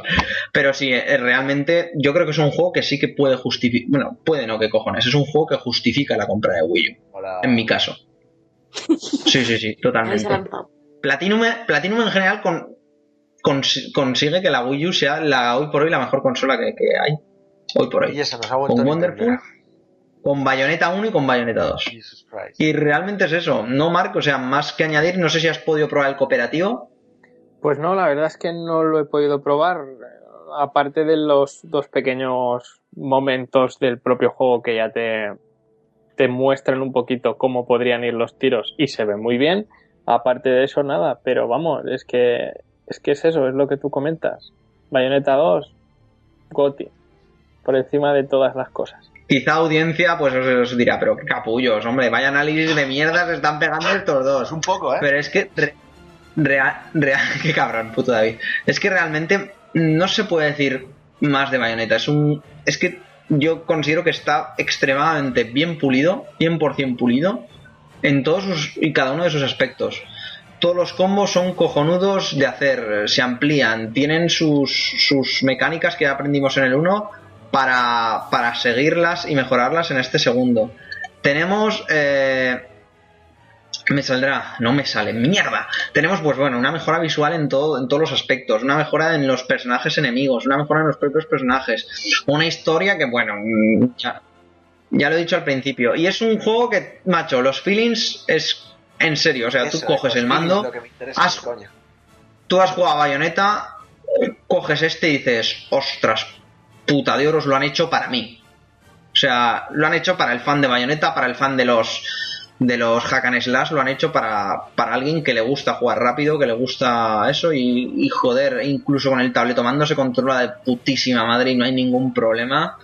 Y realmente, eh, lo que te digo, David, una inmersión total y yo creo que es jugablemente es lo mejor que ha salido de este año y en los últimos años con bastante, bastante, bastante, bastante diferencia. No sé, no sé si Mark tiene algo que, que opinar de más o de menos, pero vamos. Yo sí, tengo más cositas que opinar. Por ejemplo, la historia. Tú dices que no vale la pena contarlo, pero yo quiero contar que realmente los que hayan jugado Bayonetta 1 van a encontrar aquí un cierre perfecto a lo que se mostró en la primera entrega. Porque tú podrías pensar que el primero ya estaba bien cerrado, que iban a sacar más de historia. Pues aquí te sacan más y te hacen luego un final que dices, vale, no han sacado una segunda entrega como para meter más contenido mm, rápidamente. No, no, está todo bien pensado, está todo bien hilado y luego todo bien cerrado. Aquí yo creo que Camilla sabía a lo que se enfrentaba, ¿no? A un Bayonetta 2 que le ha costado mucho de salir y que probablemente no vaya a haber un 3. Él lo tiene, yo creo, más que Pero asumido, Camilla no ha hecho el 2. pero ha puesto, se ha puesto ahí muy en Hombre, algo ha puesto, sí. Y, y ahí, sabiendo que no iba a salir nada más, pues han hecho un, un Bayonetta 2 que cierra. Se acaba lo que se empezó. Y, y eso es bueno, eso me encanta, porque no es el típico juego que dices, no, vamos a dejar un final ahí un poquito medio abierto para ver si secuela. picamos. No, no, si quieren hacer una tercera entrega tendrán que hacer como han hecho con esta segunda. Abrir otra vez, hilarlo todo perfecto y cerrarlo. Es un poquito como, como Toy Story 3. Que dices, ¿para qué queremos ahora una 4? Bueno, vamos a ver cómo lo hacen, pero yo no lo sacaría si no vas a hacer algo que haga lo mismo que ha hecho Bayonetta 2. Abre, pero retoma todo muy bien y luego cierra de una manera magistral. Sí, Bayonetta 2 yo creo que es, pues eso, un paso adelante en- a la hora de diseñar un nivel, a la hora de diseñar una jugabilidad, a la hora de ofrecérsela a un jugador que ya juega a tu juego, incluso a un jugador que no ha jugado a la- al otro juego que tenías, y mejorarla. O sea, yo, insisto, como ha dicho Mark, yo creía que Bayonetta era el, la cúspide de los hack and slash. O sea, salió, pues eso, DMC, salió Rising, que es de estos propios Platinum, pero tampoco lo veía tan, tan, tan. Pero joder, puto Bayonetta 2. O sea, ha mejorado la fórmula, ha mejorado el feeling que tienes, ha mejorado la, diversión, la jugabilidad. Lo mejora todo, macho. Es, es, es un imprescindible como la copa de un puto pino. Y, y realmente esa es la conclusión que pongo yo. O sea, es el mejor hack and slash que ha habido. No sé si habrá. Pero si habrá, será un Bayonetta 3 o algo que cree esta gente. No creo que haya un estudio mejor en hacer hack and slash. Y eso justifica la compra de una Wii U, sí. ¿Me voy a comprar una Wii U por Bayonetta 2? Sí, sí puedo. Y, y, y, yo creo que no hay más que decir. O sea, Bayonetta 2 ya lo consiguieron con Wonderful One on One, que también he tenido la oportunidad de jugarlo, y es un juego maravilloso en, en su estilo, en lo que crea. Pues Bayonetta 2 es, es lo mismo, o sea, coge su estilo, la cosa que evidentemente creó su creador, ¿no? Camilla en, en Devil May Cry, que lo mejoró y lo perfeccionó en Bayonetta y lo vuelve a mejorar y perfeccionar en Bayonetta 2. O sea, no hay más. Bayonetta 2 es un 10. Y ya está. Y esto es así. Y esto es así. No sé qué pensarás tú, eh, Mark, si suscribirás mis palabras o no tanto. Pero yo es eso. Yo ahora juego a Bayonetta. ¡Ah! Y me falta ese, ah, ese feeling, ese toque. También decir que las, las- los añadidos a Bayonetta y Bayonetta 2 por parte de Nintendo metiendo mano también son geniales y muy, muy chulos, la verdad.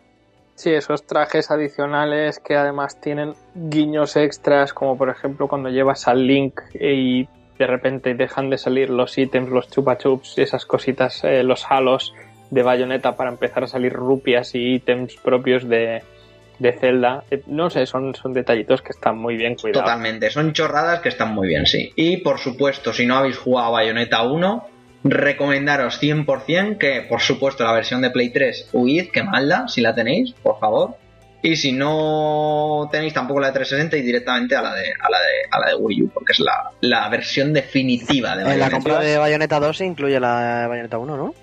En- Eh, de- depende de la edición. Te puedes comprar Bayonetta 2 suelto, pero por creo que eran 10 euros más, ¿no? Así puedes tener el Bayonetta 1, así que vale la pena gast- gastarse las perras.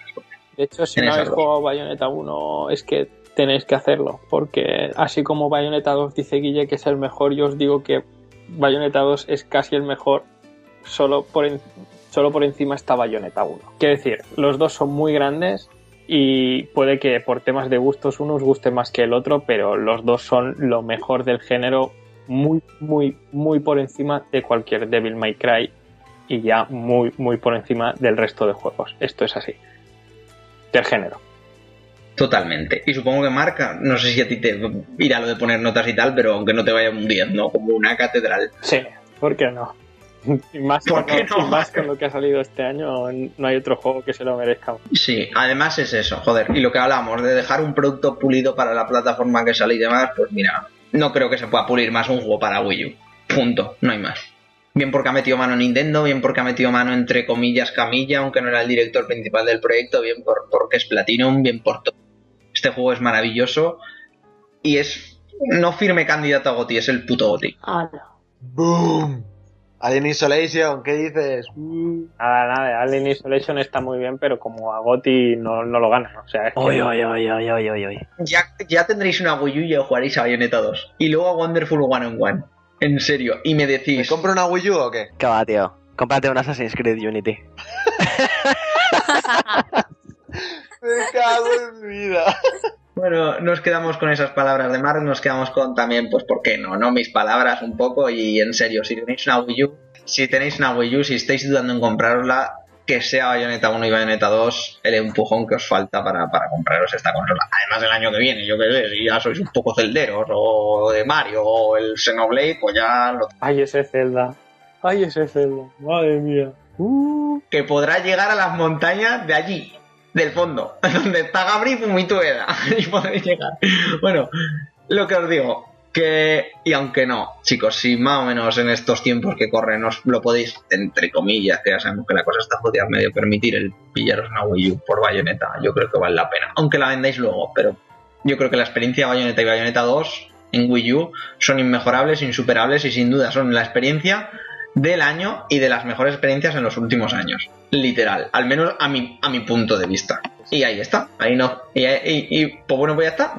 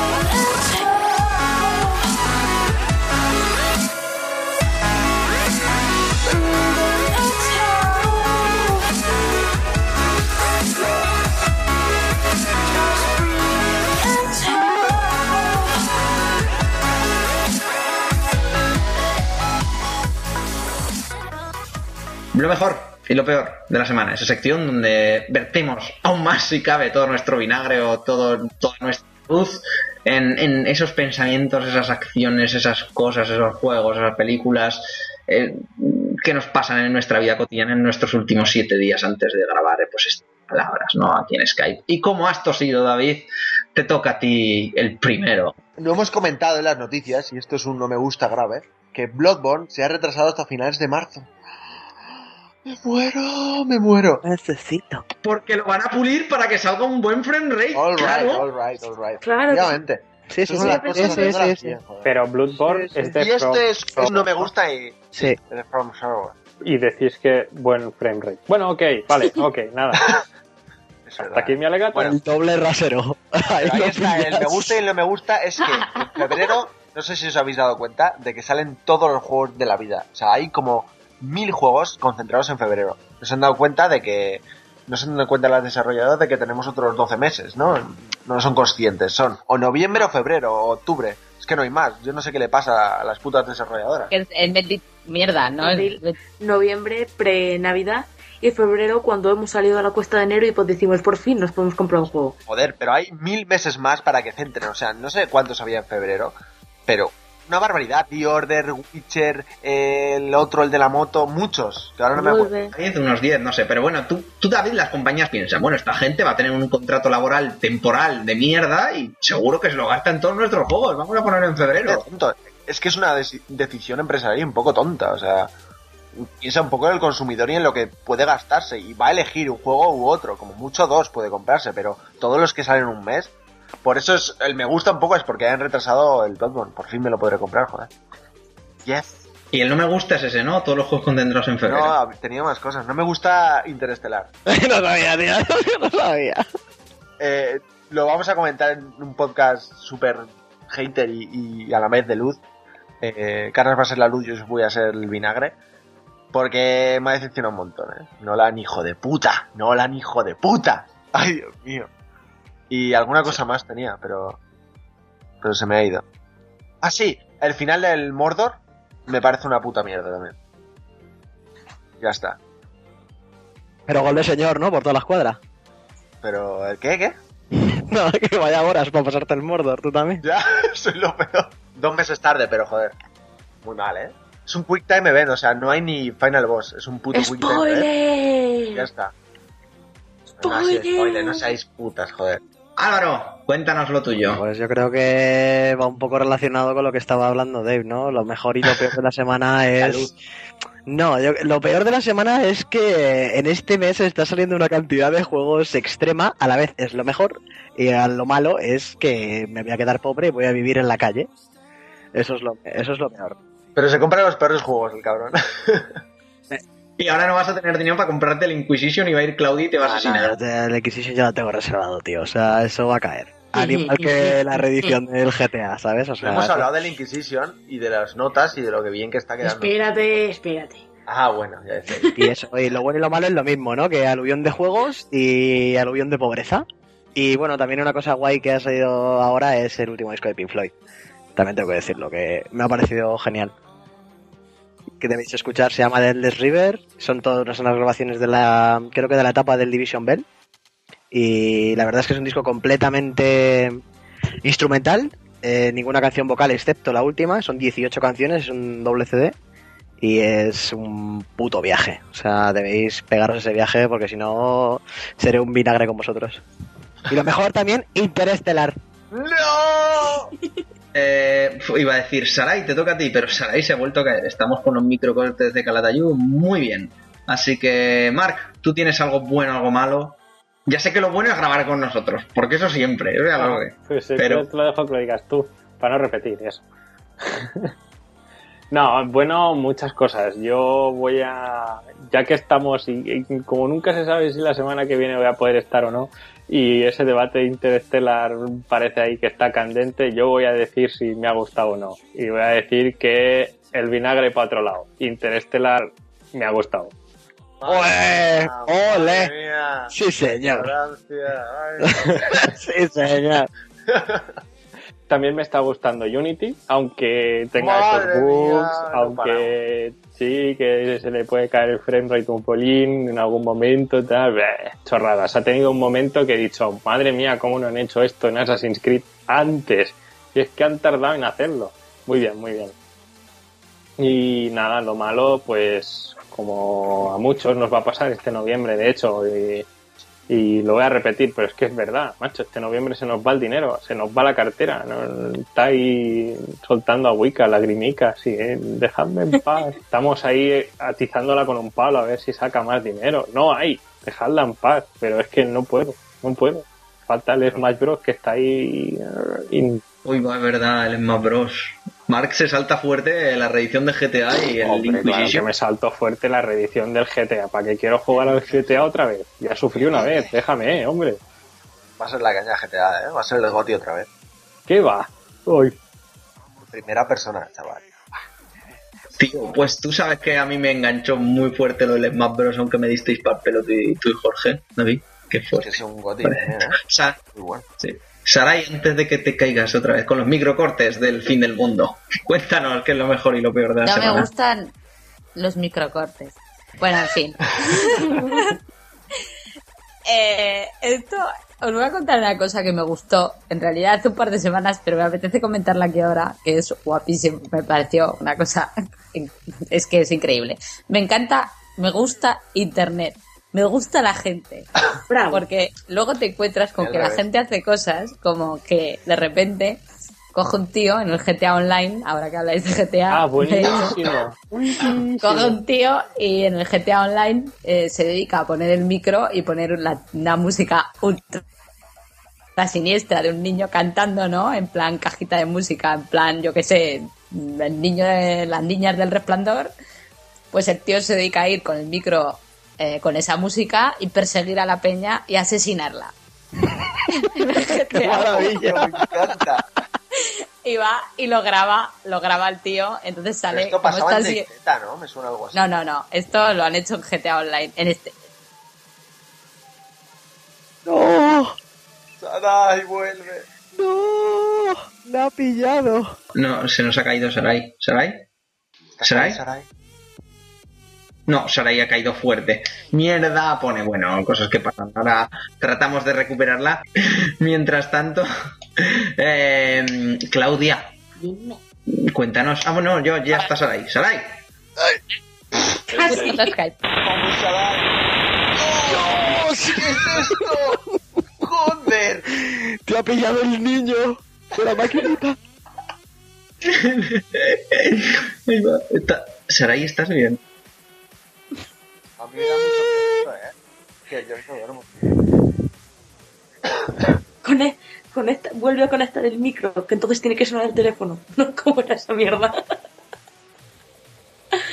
Bueno, eh, Clau, lo que te comentaba, que, es que nos está poniendo por el chat que encima nos está escuchando y se está poniendo la tía. A ver, Sarai, hola. Adiós, adiós, ¿eh? ¡Eh, eh, eh! ¡Ha vuelto! Sí, Eh, termina, termina. ¿O no? Que pongáis en YouTube. Dios mío. Posible esta mierda. GTA Online, de verdad, muy gracioso. Creepy. Bueno, y, y algo, al- algo que no. Los microcortes. Ver. Es que, es que esto es muy gracioso. Siempre nos pasa una de estas antes o después y está siendo muy gracioso. En fin, Claudia, ahora sí, cuéntanos qué es lo mejor y lo peor de la semana. Pues estoy pensando seriamente decir que lo mejor de la semana ha sido esto, pero esta semana para mí todo ha sido azúcar, bueno, más que azúcar, azúcar glase, porque han salido por fin lo ha terminado el embargo de, Dra- de Dragon Age Inquisition y no voy a decir que ya os lo dije, pero Pero no dije. son todos puro amor. Tiene, creo que al final salía en Metacritic que la nota media es 9. Entonces, 8, 8 con 9, 8 con 8, una cosa así, bueno, 9, ¿no? Y la verdad es que muy contenta de que veo que a un montón de gente le ha gustado, he conseguido convencer también a un montón de gente para que le dé una oportunidad, que no sé por qué hay tanto... Bueno, sí, Dragones 2, pero... En fin. Que estoy muy contenta con cómo han salido los análisis y con unas ganas ya súper locas de tenerlo ya, que encima va a ser dentro de poquito. y... Y pues nada, eso. Además ha salido hoy un nuevo tráiler que se llama The Bridge, que es completamente cinemático, sin spoilers. Así que echadle un ojo porque está muy chulo. Y además eso me, me molaría comentar cuando hagamos el, cuando hagas el análisis más bien eh, cómo te has convertido en un Jesucristo de traer la luz y la bondad de Dragon Age al mundo en general, ¿no? Y vas, hace, hace un año parecía eso. difícil, pero Lo ha conseguido, lo ha Pero conseguido. sí, sí, en, est- en estos últimos meses Claudia consigue más reserva, vamos, señores de Game, contratarla, en serio, está muy mal, ¿eh? Le ha vendido eso. Falta Kimar, lo tienes que convencer, aunque el cambio es más Bros. Dragon Age está A ver, a difícil, ver momento. pero... Dragon Age 89 en Metacritic, Bayonetta 2 91. Oh. Esto es lo que hay. pero pero pero Bayonetta está ya en el mercado. Hombre, Pues eso, supuesto. tendrás que esperarte a que salga al mercado para que puedan opinar los fans. Y entonces hablaremos de ese 91 de Bayonetta. Me imagino a Claudia timbrando en los timbres, ¿no? Bueno, claro, no timbran los timbres mal, de las casas. Hola, buenas. ¿Tiene un segundito para que le hable de nuestro señor, el Dragon Age, y de sus profetas BioWare? ¿No? Pues Va a hacer una consulta ahí, ¿no? Una consulta ilegal. ¿Queréis, ¿Queréis fiesta en general esta semana para jugar solo a Dragon Age? ¿Sí? ¿Sí o, o- o no? Pues eso, en fin. Te Consultas, amigos. sorprenderías la de gente que he leído por Twitter y todo eso que se ha pedido vacaciones o que se va a poner misteriosamente enfermo. Te sorprenderías. Porque es que, es que Dragon Age es un juego que necesita sus horas. No puedes empezar a jugar un par de partidas y parar. No. Además hay como romances muy jodidos y cosas muy mal, ¿eh? Muy, yo estoy muy viendo vídeos y se mal. ve de pelotas, eh. Verdad. Es tan bonito. Excepto por esos modelados de mierda, pero lo demás está muy bien. Mira. No empecemos. No, no, no vayamos por ahí. Aunque ya adelanto que en nuestra web el título del análisis o de cualquier texto no va a incluir una felación en gigante. Queda muy feo, ¿no? Por parte de, de ya sabéis Los quién. pescados. Los mediamijos. Sí, los pescados. Los mero amigos. En fin, Claudia, mm, ¿algo malo esta semana? ¿O algo mm, bueno también que añadir? ¿O, o- o no? Mm, Veamos. Pues tengo una cosa muy mala y es que no tengo dinero ahora mismo para comprarme el Unity. Si no, ya lo habría comprado porque me parece genial. Eh, bueno, no voy, a, no voy a discutir ni voy a entrar en ese debate y voy a decir que lo peor de la semana es el virus este que estoy teniendo yo fuerte y en general los médicos a los que tengo que vivir esta mierda. Que yo no sé, yo no sé si lo sabéis, pero en el podcast he desaparecido un par de veces misteriosamente porque he tenido que, pues eso, charlar con el virus. No iba a decir charlar con el virus, pero sí, eso es más gráfico y, y se ajusta más a la realidad. Y lo mejor de la semana, pues amigos, estoy volviendo a jugar a Deadly Premonition en el PC. ¿Y qué queréis que os diga? Es uno de los mejores juegos que ha visto la raza humana en general, ¿no? Y recomendado para todo el mundo el Deadly Premonition. Además me estoy leyendo un libro bastante interesante, que no tiene nada que ver con el Deadly Premonition, pero que se llama Un occidental en Japón, de Donald King. Que he escrito. Muy bien también, muy recomendado y súper fabuloso todo. Además, luego voy a empezar a leer Mr. Mercedes, que lo acaba de sacar Stephen King, y ya os comentaré por aquí qué tal todo.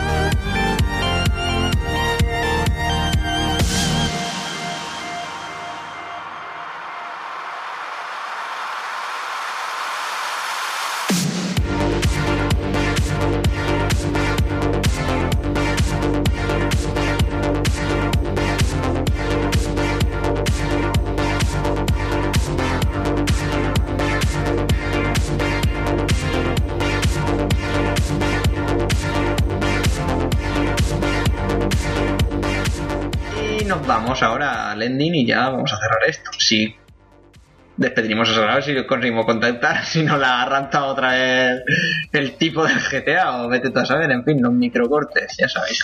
Así que nada, ending, terminamos aquí el podcast. Que no ha ido tan mal, aunque me parece que va a haber va a haber telita con el tema de, de cortar las cosas y demás. En fin. David, un placer que hayas estado Un por aquí. placer, muchachitos. La próxima va a ser la epilepsia. La de. Y con Dragon Age. Si grabamos el jueves, yo ya lo habré analizado. Pero no sé, igual, no sé, bueno, ya veremos. ya veremos. Claudia, Está loca, claro, ¿eh? está totalmente ida de la Lo pinza. hemos perdido. Marc, hasta el próximo podcast que pueda Un venir. placer, chicos. Clau, Hasta luego. ¡Hasta luego! Álvaro, Comprad Adiós amigos, adiós amigos, nos unimos. Interés de la desluz, interés del espacio, agujeros negros, Dios mío. Bibliotecas cósmicas. Y sin Sajo la semana que viene. eso está bien, eso está muy bien, la verdad, sin sajo. La prefiero bastante más a, a Interstellar. Estoy completamente de acuerdo. Estoy Pero completamente de acuerdo. estáis tan muertos, tío. Yo paso tan fuerte de ver Interstellar, pero tan fuerte. Aún no he visto Gravity, es que pasó absolutamente. ay, ay, ay, ay, ay, ay, me voy a morir, adiós. Del podcast ya, ¿eh, chicos? Muy mal, muy mal. Te vas a- David se va súper mega indignado de esto, no puede ser. Pues yo no he visto un Gravity, No ¿Qué pasa. hacéis? No sé, tío, estáis incompletos, tío. Estáis, estáis downgradeados al cuadrado, tío. Sois soft, tío. Muy mal. Y nada, eh, estamos, a estamos ganando tiempo a ver si te conectas ahora, pero me parece a mí que las conexiones de Calatayud no van demasiado bien. O de donde cojones quiera que esté, que no sé dónde está ahora mismo.